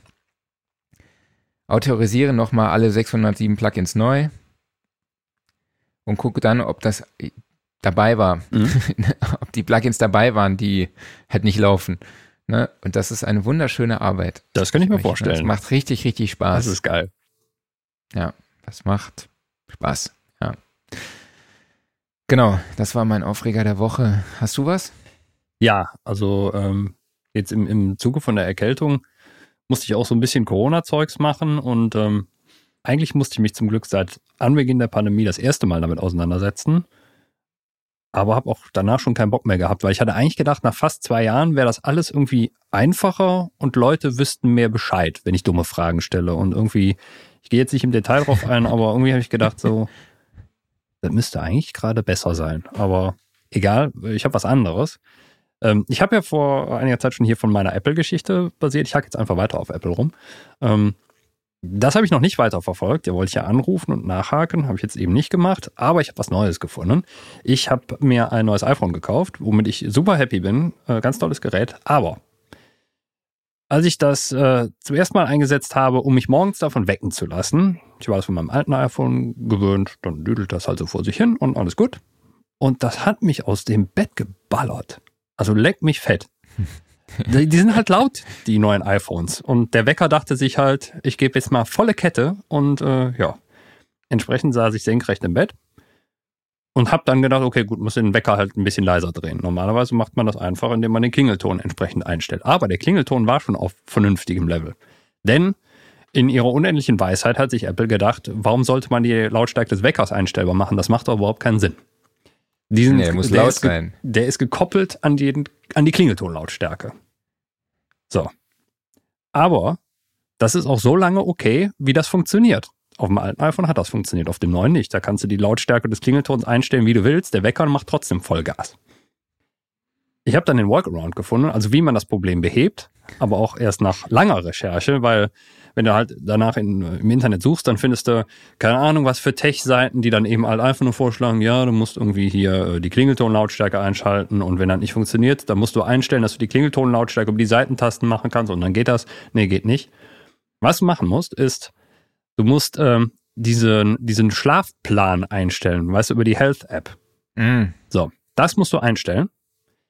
Dann gibt es nämlich einen neuen Wecker und den kannst du in der Lautstärke einstellen. So, den will ich aber gar nicht benutzen, weil dann sagt er dir ja abends so, es ist jetzt Zeit ins Bett zu gehen und so weiter und so fort. Total nervig. Aber Das wenn ist du ja dein dann, Lebensmanager. ja, ja, genau, wenn du, wenn du dann auf die Lautstärke von dem Wecker gehst und die ganz, ganz leise machst, das dann abspeicherst und dann diese Funktion wieder deaktivierst, dann ist auch der normale Wecker leise. Funktioniert. Heute Morgen hat es ganz vernünftig geklingelt. Ja, ich sag mal, das Leben ist ein Workaround, ne? Das Leben ist ein Workaround, sogar auf einem iPhone. Ähm, was ist dein Workflow der Woche? Hast du was? Äh, mein Workflow der Woche ist meine Couch. Die ist ganz toll. Also ich habe mir schon überlegt tatsächlich, also äh, ich, ich habe halt, oder wir vielmehr, wir haben in unserem Hobbyzimmer so eine so eine uralt Couch stehen. Die ist, haben wir mal von meinen Eltern geerbt und die ist halt, wie gesagt, die ist über 40 Jahre alt, aber die ist das geilste Sofa Ist das aller so eine- Zeiten. ist das so eine Cord? Nee, nee, Couch? die ist, die ist ganz weich, ne? Also so, ja, was ist denn das für ein Stoff? Sowas Weiches halt, ne? Ähm, Ja. Sieht von außen mittlerweile ein bisschen mitgenommen aus, weil halt die Katzen die auch ganz toll finden. Aber die Kissen sind halt wie neu. Also ich bin da als Kind drauf rumgejumpt, aber ne, die sind halt immer noch wie am ersten Tag. So, und dieses Mhm. Sofa ist halt so arschbequem, dass ich mir jetzt denke, wenn ich mal tagsüber müde bin, dann habe ich halt manchmal hier einfach die Rückenlehne von dem Stuhl zurückgestellt und halt einfach mal 20 Minuten die Augen zugemacht. Ne, ich gehe jetzt zwei Zimmer weiter und lege mich auf diese Couch. Also, ach, das ist eindeutig, die Arbeit mache ich mir. Ja, für alle, die jetzt gerade eingeschaltet haben, dies ist nicht der Podcast des dänischen Bettenlagers. Oder, äh, de- wie heißt das? Äh, irgendein Möbel, Ikea. äh, ja, ich wollte jetzt nicht Ikea sagen, Mhm. ich wollte irgendwas Unüblicheres sagen, aber egal. Deshalb Ich muss habe bei auch so dem, bei dem. Mark EQ muss ich immer an Ikea denken, weil ich finde, das klingt irgendwie wie so ein Ikea-Produkt. Also ich dachte, du musst jetzt an mich denken, wenn du Mark EQ hörst. Der Mark EQ? Ja. Ne? Ja, doch, so, so, so ein bisschen. Ne? So ein bisschen, ne? Mhm. Okay, äh, mein Workflow der Woche, da ist, äh, ich habe in Logic eine Funktion gefunden, die ich noch nicht gekannt habe, weil ich ja mich intensiv mit Logic auseinandergesetzt habe, wenn ich auf eine Funktion gestoßen. Und zwar gibt es dort die Akkorddiagramm-Bibliothek. Das, ich wusste nicht, dass es die gibt. Das ist aber auch Das so ein heißt, deutscher hab- Begriff, oder? Genau, Akkorddiagramm-Bibliothek. Ähm, ja, das ist einfach eine Gitarrenakkord-Library. Das fand ich ziemlich geil, weil man dann einfach da sagen kann, so, wie war jetzt nochmal Cesus 7 oder was weiß ich, welcher Akkord? Und dann zeigt er dir halt verschiedene Möglichkeiten an, diesen Akkord zu greifen. Also das, ne, eine Akkordtabelle. Mhm. Das wusste ich nicht, dass das das in äh, Logic so umfangreich gibt. Und ähm, weil oft sitze ich dann wirklich da und guck mal nochmal, ah ja, wie geht der Akkord nochmal? Ich will jetzt mal irgendwie eine andere Endung ausprobieren. Äh, ja, und so ist es halt einfach, okay, du hast ein Arrangement, du weißt, wo welche Noten sitzen. Und dann sagst du einfach, ich probiere auch einfach mal eine andere, ne, einen anderen Akkord aus oder so. Ne? Einen Mhm. vielleicht, den man noch gar nicht so kennt. Oder beziehungsweise nicht so oft verwendet. Ne? Und dass man das dann auch in Logic direkt hat, finde ich cool. Was ich mir dann noch wünschen würde, wäre das Ganze halt dann auch für Piano. Aber gibt's bestimmt auch noch, musst du nur noch finden. nee, ich habe dann, ja, ich habe zumindest danach gesucht und es nicht gefunden, was aber nicht heißt, dass es es nicht gibt. Genau. Genau. Ähm, ja, Offline-Modus. Hast du was? Du hast wahrscheinlich sehr viel Fernsehen geguckt. Was hast du denn so geguckt? Äh, ich habe weniger Fernsehen geguckt, als ich habe einfach nur mich berieseln lassen von irgendwas. Ich habe ja eben schon gesagt, ich war froh, dass einfach mal Ruhe war wegen Kopfschmerzen. Von daher äh, habe ich eigentlich auch erstaunlich wenig geguckt. Wenn es mal ging von Kopfschmerzen, habe ich mich einfach nur durch YouTube durchgeklickt. Und äh, ich habe mir die letzten paar Videos vom, ähm, äh, jetzt habe ich den Namen vergessen. Äh, hier äh, macht gerade den Adventskalender auf seinem YouTube-Kanal, äh, der Jonas. Ähm, Recording. Ach so, Recording. Blog. Genau. Äh, habe ich mir die letzten paar Videos angeguckt und äh, finde ich schon echt gut. Also er macht richtig gutes Zeug da. Cool, ja, viele liebe Grüße auch an dieser Stelle. Ja, ähm, ja ich habe sturmfrei aktuell. Meine Frau hat auch heute Geburtstag. Ich habe ihr ein iPhone gekauft. Ich hoffe, sie hört gerade nicht zu. Dann wüs wüsste sie nämlich, was sie, was sie bekommt. Ja, guck, dass du vorher den Wecker ähm, noch richtig einstellst. Genau, ich mach dir den richtig schön laut. Plärr. Genau, nee, äh, ich habe dann angefangen, Among the Stars zu gucken. Ist so eine Disney Plus Dokumentation über einen NASA-Astronauten, der begleitet wird von einem Team, wie er sich halt eben auf einen äh, Einsatz da oben an der ISS vorbereitet. Und dann kriegt er auch die Nachricht, dass er halt nicht genommen wird, dass er, dass er nicht derjenige ist, der fliegt. Und ja, das ist schon wirklich eine sehr mitreißende Dokumentation. Sehr auch sehr emotional, sehr, sehr tiefgehend, was die Einblicke dort in die Arbeit der NASA angeht. Also man sieht auch wirklich, wie da Werkzeuge extra konzipiert werden für verschiedene Reparaturarbeiten. Ne? Sehr also, cool. das fand ich schon, das fand ich schon echt sehr, sehr geil. Also es ist wirklich auch richtig, richtig gut gemacht und der Soundtrack ist auch echt Hammer. Also, wenn ihr Disney Plus habt, Among the Stars und euch so ein bisschen für diese Thematik interessiert, eine absolute Empfehlung von mir. Sehr, sehr gut. Eine Sache fällt mir gerade noch ein. Äh, Habe ich gestern ja. Abend zufällig geguckt. Hast du TV Total gesehen? Äh, kam was aus dem Saarland, habe ich gesehen. Genau, richtig. Und ich wollte dich fragen, ob du die Sendung Flo, kennst. Ich kenne die Sendung, natürlich kenne ich die Sendung, die ist cool. Die sieht Flohmarkt. wirklich cool aus. Also, ja, auch ja, ist geil. Ja. Das Geile ist halt, da steht halt eine, da steht halt immer eine etwas ältere Frau mhm. ähm, würde ich jetzt mal sagen, die halt vor sich ihren Flohmarkttisch aufgebahrt hat. Und dann ähm, gibt es dann einen Moderatoren, der dann auch fragt, ja, was ist das denn für ein Kram? Und die erzählt dann halt, wie toll dieser Kram halt ist. Aber ich glaube, die Leute können, ich weiß nicht mehr hundertprozentig, aber die Leute können, glaube ich, anrufen und die Sachen dann auch kaufen. Genau, ne, richtig, darum geht's. Genau, ne? So ist das. Und mhm. dann hat der, äh, der Puffpuff angerufen, ne? Genau, und der wollte mal eben den ganzen Laden leer kaufen. Und das hat den Moderator ja. dann irgendwann ein bisschen überfordert, weil dann quasi seine Sendung zu Ende gewesen wäre an der Stelle. Geil, ich habe das nur gesehen, dass das äh, in der Saarbrücker Zeitung auf, Insta äh, auf Facebook und Instagram wurde das äh, angeteasert. Ich hab, äh, aber witzig. Äh, also sehr sympathisch geil. gemacht und äh, ich muss sagen, ich finde die Sendung auch irgendwie lustig. Also ich glaube, die würde ich mir gerne mal angucken. Ja, ist so ein bisschen, wie heißt das? Ja, so Bares Ferraris in klein. Genau, genau, hm. Bares Ferraris. Aber schon viel älter. Also es gibt schon länger als Bares Ferraris. Okay. Eigentlich, äh, genau. Es ist äh, nur ohne Schnäuzer. Gequillten Schnäuzer. nee, es ist total witzig. Und das, ich finde es auch großartig, dass es solche Formate in der heutigen Zeit weiterhin gibt. Ja. Muss ich ganz ehrlich sagen.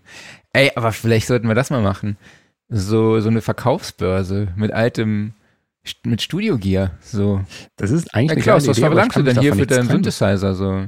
Also würdest ist du hier jemand verkaufen? dabei? Nee. Nee. Nee. Sebastian, ein Kumpel von mir, hat mich neulich gefragt, sag mal, der hat sich jetzt eine neue Tele gekauft mhm. und äh, der hat mich dann gefragt, sag mal, Marc, warum hast du denn eigentlich immer noch zwei Teles? Ich sag, ja, das ist eine Fragt meine Frau auch ständig. also ich habe in meinem, äh, in meinem Leben zwei Synthesizer verkauft. Ähm, das eine ist okay, hinter der Entscheidung stehe ich auch immer noch. Das war damals ein, äh, da stand Oberheim drauf, aber es war ein, äh, in Wirklichkeit ein äh, Viscount, bla, irgendwas. Das ist so, so, ein, so ein großes blaues Schlachtschiff. Das gab es mal für günstig beim Music Store. War mhm. aber relativ mittelmäßig. Den habe ich dann irgendwann wieder verkauft. Ich habe meinen DX7 verkauft und mittlerweile bereue ich das. Ähm, Was? Ja, den habe ich damals für Boah. 150 Euro gekauft. In einem Boah. echt geilen Zustand. Und ich habe ihn für, für 150 Euro wieder verkauft. Das wäre wahrscheinlich mehr wert als alle deine EFTs zusammen. So nee, so viel nicht, glaube ich. Äh, DX7 ist ja dann doch gut verbreitet. Ist jetzt kein Jupiter 8 oder irgendwie sowas. Aber, Aber der ist auch, da hat er doch einen guten. Ein Taui kostet der bestimmt, oder nicht? Glaube ich nicht. Ich habe es jetzt lange nicht mehr geguckt, aber ich, nee, ich glaube, so teuer ist er nicht. Ja, mach Aber du trotzdem, doch mal mit DX7 deinem, zu haben, ist schon geil. Vor allem die Klaviatur von dem Ding ist wirklich gut. Mhm. Ich guck mal. Und Ja, du kannst ja schon mal vielleicht hier mit dem Gear Corner beginnen und mit der Verkaufs. Ja, beim, beim Gearcaller, des da machen wir das so, Podcasts pass auf, äh, du hast da schon zwei Sachen reingeknallt, von denen ich noch überhaupt nie was gehört habe. Da musst du gleich mal nachschauen. Ich übernehme mal das dritte, was ich eben hier noch äh, reingefügt habe. Und zwar, äh, es gibt ein neues Update für Arturia Pigments. Kam, glaube ich, war es gestern oder vorgestern raus. Sehr, sehr überraschend. Ich habe nämlich gar nichts davon mitbekommen, dass da ein Update kommt. Normalerweise, was Pigments-Updates angeht, bin ich eigentlich immer, ich sag mal, informiert. Aber äh, ja, auf einmal war es da. Kostenlos. Also wir haben jetzt hier Version 3.5. Was gibt's denn da so alles Neues? Also erstmal ähm, Kompatibilität mit M1-Prozessoren, das wird dich freuen. Dann ähm, gibt es jetzt eine Cross-Modulation zwischen den beiden Engines. Also in Pigments, da hat man ja diese zwei Engine-Slots, wo man dann verschiedene ja, Synthesetypen dran aktivieren kann. Also angefangen von klassischer subtraktiver Wavetable-Synthese, Sample-Playback, äh, Granularsynthese und dann dieser neue äh, ich kann mir den Namen immer noch nicht merken, Harmonic oder so ähnlich. Ja, und die können sich jetzt halt untereinander cross-modulieren, was ziemlich cool ist, weil vorher war man bei der Modulation auf verschiedene Standardwellenformen ähm, angewiesen. Ja, und jetzt kann das einfach die andere Engine sein. Also das macht ganz neue Möglichkeiten. Dann gibt es ein neues Distortion-Modul. Das war relativ nötig, fand ich, weil es gab zwar schon drei Distortion-Module, aber da fehlte irgendwie noch was, fand ich. Und das sind jetzt mit, äh, das hat 16 Modi mit Filtering etc. Und äh, ja, super cool, bin ich sehr gespannt drauf. Es gibt einen erweiterten Kampffilter. Dann natürlich, ähm, äh, klar, das übliche, mehr Presets und so weiter und so fort. Der Content wurde erweitert, es gibt mehr Wavetables.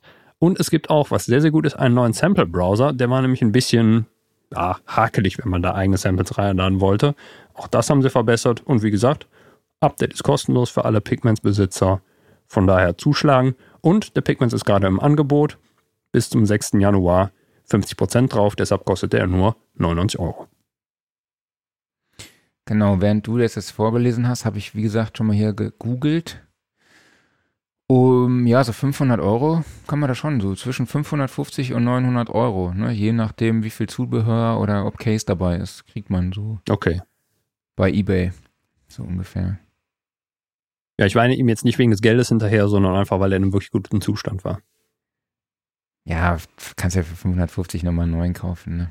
Andererseits, man muss natürlich sagen, DX7 zu bedienen ist halt echt nicht geil. Ne? Also da will man Ja, alles ist andere benutzen, nur nicht den DX7, aber der ist halt irgendwie einfach kultig. Ja, da gibt's ja auch diverse äh, Control-Software-Arten, oder? Ja, man den natürlich. vom Rechner aus. Hunderte Editoren, externe Programmer, Editoren, was auch das immer. das, was ich gesucht habe. Oder einfach Danke halt dir. Presets draufballern und fertig, ne? Aber ähm, Ja. ich glaube, wenn man wirklich FM-Synthese machen will, dann ist ja 99% aller FM-Synthesizer sind äh, komfortabler als der DX7, aber dennoch ist es irgendwie ein, ein tolles Teil. Ja. Ich habe mir dann in der Zeit dann auch noch äh, durchgelesen, was denn die zwei Plugins können, die ich hier reingeladen Ja, habe. sehr ich hatte gut. voll gar keine Ahnung. Ähm, nämlich den Sonable Smart Limit, also äh, nachdem es ja den Smart EQ gibt oder halt auch den Smart Kompressor, gibt es jetzt halt auch einen Smart Limiter, also einen Limiter mit einer künstlichen Intelligenz, die dann das, Auto, äh, das Signal dann automatisch anpasst, auch an die äh, endgültige Wiedergabesituation. Versteht man nicht, was ich sagen will, ne? Ne, ich meinte an das Ja. Abspielmedium. Ne? Also ob, äh, ob du es auf CD haben willst, ob du es äh, Okay, als mhm. MP3 abspielen willst, als Rave oder halt für diverse Streamingdienste. Und das Ganze soll halt wirklich umfassende Lautheitsparameter, Lautstärkeparameter eben auch anzeigen, damit man alles im, im Blick hat. Noch diverse andere Features. Man kann auch Referenztracks reinladen, ne? man kann an, sich an Genres anwenden. Es gibt da unterschiedliche Profile. Ähm, das Ganze kostet 89 Euro bis zum 10. Januar. Danach kostet das Ding 129 Euro. Ja, die Sonable-Sachen finde ich sowieso immer ziemlich cool, muss ich sagen. Ich habe leider Auch noch nie einfach was von denen handeln. benutzt. Ja, ich habe den Smart EQ auf jeden Fall, Smart EQ 3, den nutze ich auch regelmäßig, um so ein bisschen, wo er auch eigentlich Mhm. dafür gedacht ist, ne, um Resonanzen einfach zu ziehen, so Frequ den Frequenzgang ein bisschen zu säubern. Rein optisch sehe ich da Ah. wohl sehr viel Fabfilter drin in der äh, UI. Ja, total. Definitiv, ja. Aber gut. Kommt einem bekannt vor. Ja. Aber sieht ja auch, ist ja auch einfach praktisch. Ist ne? praktisch, ja, natürlich, klar. Muss das Rad ja nicht immer neu erfinden. Das ist völlig richtig. Genau. Und dann habe ich noch Acoustica Audio Siennas 4. Gibt es jetzt 3D. Also es ist jetzt kein Tool, mit dem man halt 3D Audio Mixes erstellen kann, sondern es ist einfach nur eine Simulation von unterschiedlichen Lautsprecher-Arrangements. Ich glaube, da stehen bis zu 79 oder so zur Auswahl. Also entweder 2.0, 7.1.2, 7.1.4, 7.1.6, 9.1.4, 9.1.6. Ähm, genau, ist nicht ganz so umfangreich wie der Spatial Audio Designer von New Audio Technology. Der ist ja allerdings auch ein bisschen teurer. Stimmt. Und hier liegen wir jetzt, ich glaube, ne, wenn du das ganze Bundle hast, bist du bei über 1000 Euro, ne? Mhm. Ich glaube 1200 oder so. Ähm, ja, viele liebe Grüße auch an Tom Ammermann, der auch bei der Studioszene zu Gast sein wird und einen Workshop zum Thema äh, Immersive Audio hält. Ähm, genau, das Plugin kostet 99 Euro. Genau, und ich benutze ja auch dieses Acoustica Sienna Rooms, also die Raumsimulation. Und da bin ich auch recht happy mit, muss ich sagen. Da nehme ich oft mal als Referenz, wenn Sehr ich mit cool. Kopfhörern mische. Genau, dann ähm, zum Schluss Studioszene, 22. 23.3. in Mannheim. Tickets gibt es unter soundrecording.de slash Tickets oder den Link dazu findet ihr auch in den Shownotes. Es gibt aktuell die Early Birds für 149 Euro. Damit könnt ihr an beiden Tagen das gesamte hochqualitative Workshop-Programm besuchen, an allen Diskussionsrunden teilnehmen und die Aussteller vor Ort äh, zu allem möglichen Kram befragen und die werden euch qualitativ hochwertige Antworten geben, weil es wird einfach eine geile Veranstaltung sein, Ja, Mann. zu der ihr unbedingt hingehen müsst. Auf jeden Fall.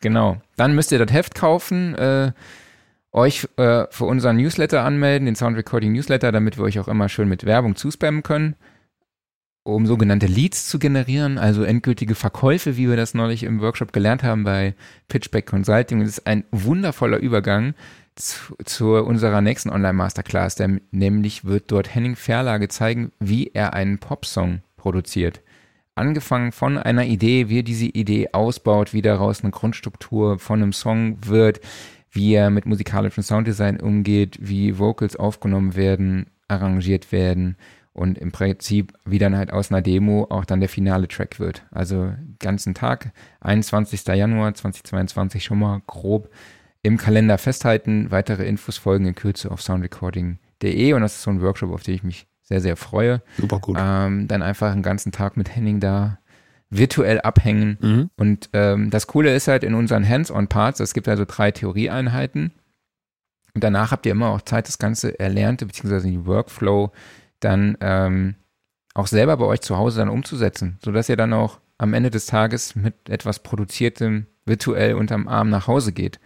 Ne? Und nicht den ganzen Tag irgendwie nur am Rechner gesessen habt und zweidimensional einfach hier reingestarrt habt.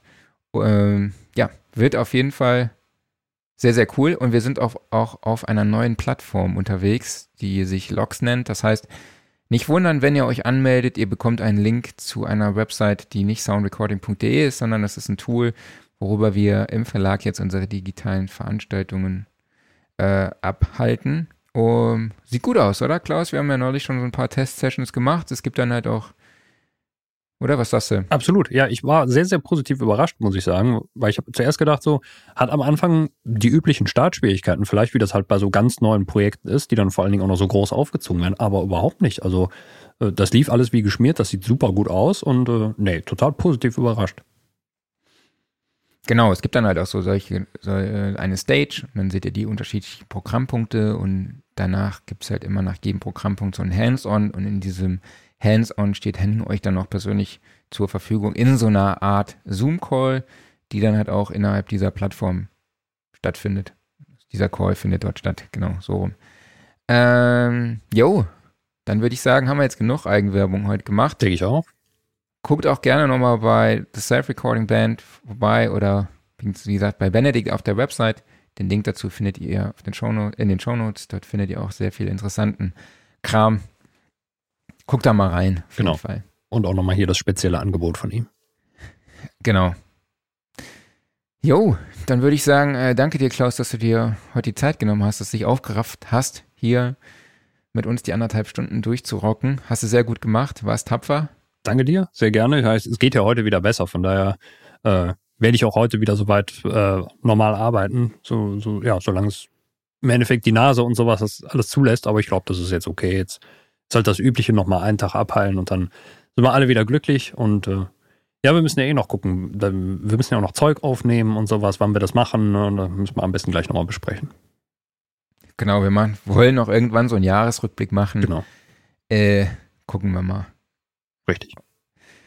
Ja, jo, ansonsten dann würde ich sagen. Machen wir einen Sack zu. Ne? Vielen, vielen Dank an dich, Marc. Vielen, vielen Dank an euch alle, dass ihr dabei wart. Vielen, vielen Dank an Benedikt. Und dann hören wir uns zum Jahresrückblick wieder. Genau, würde ich auch sagen. Dann mach's gut, ne? Bleibt, bleibt gesund. Macht's gut. Bis dann. Tschüss. Ciao.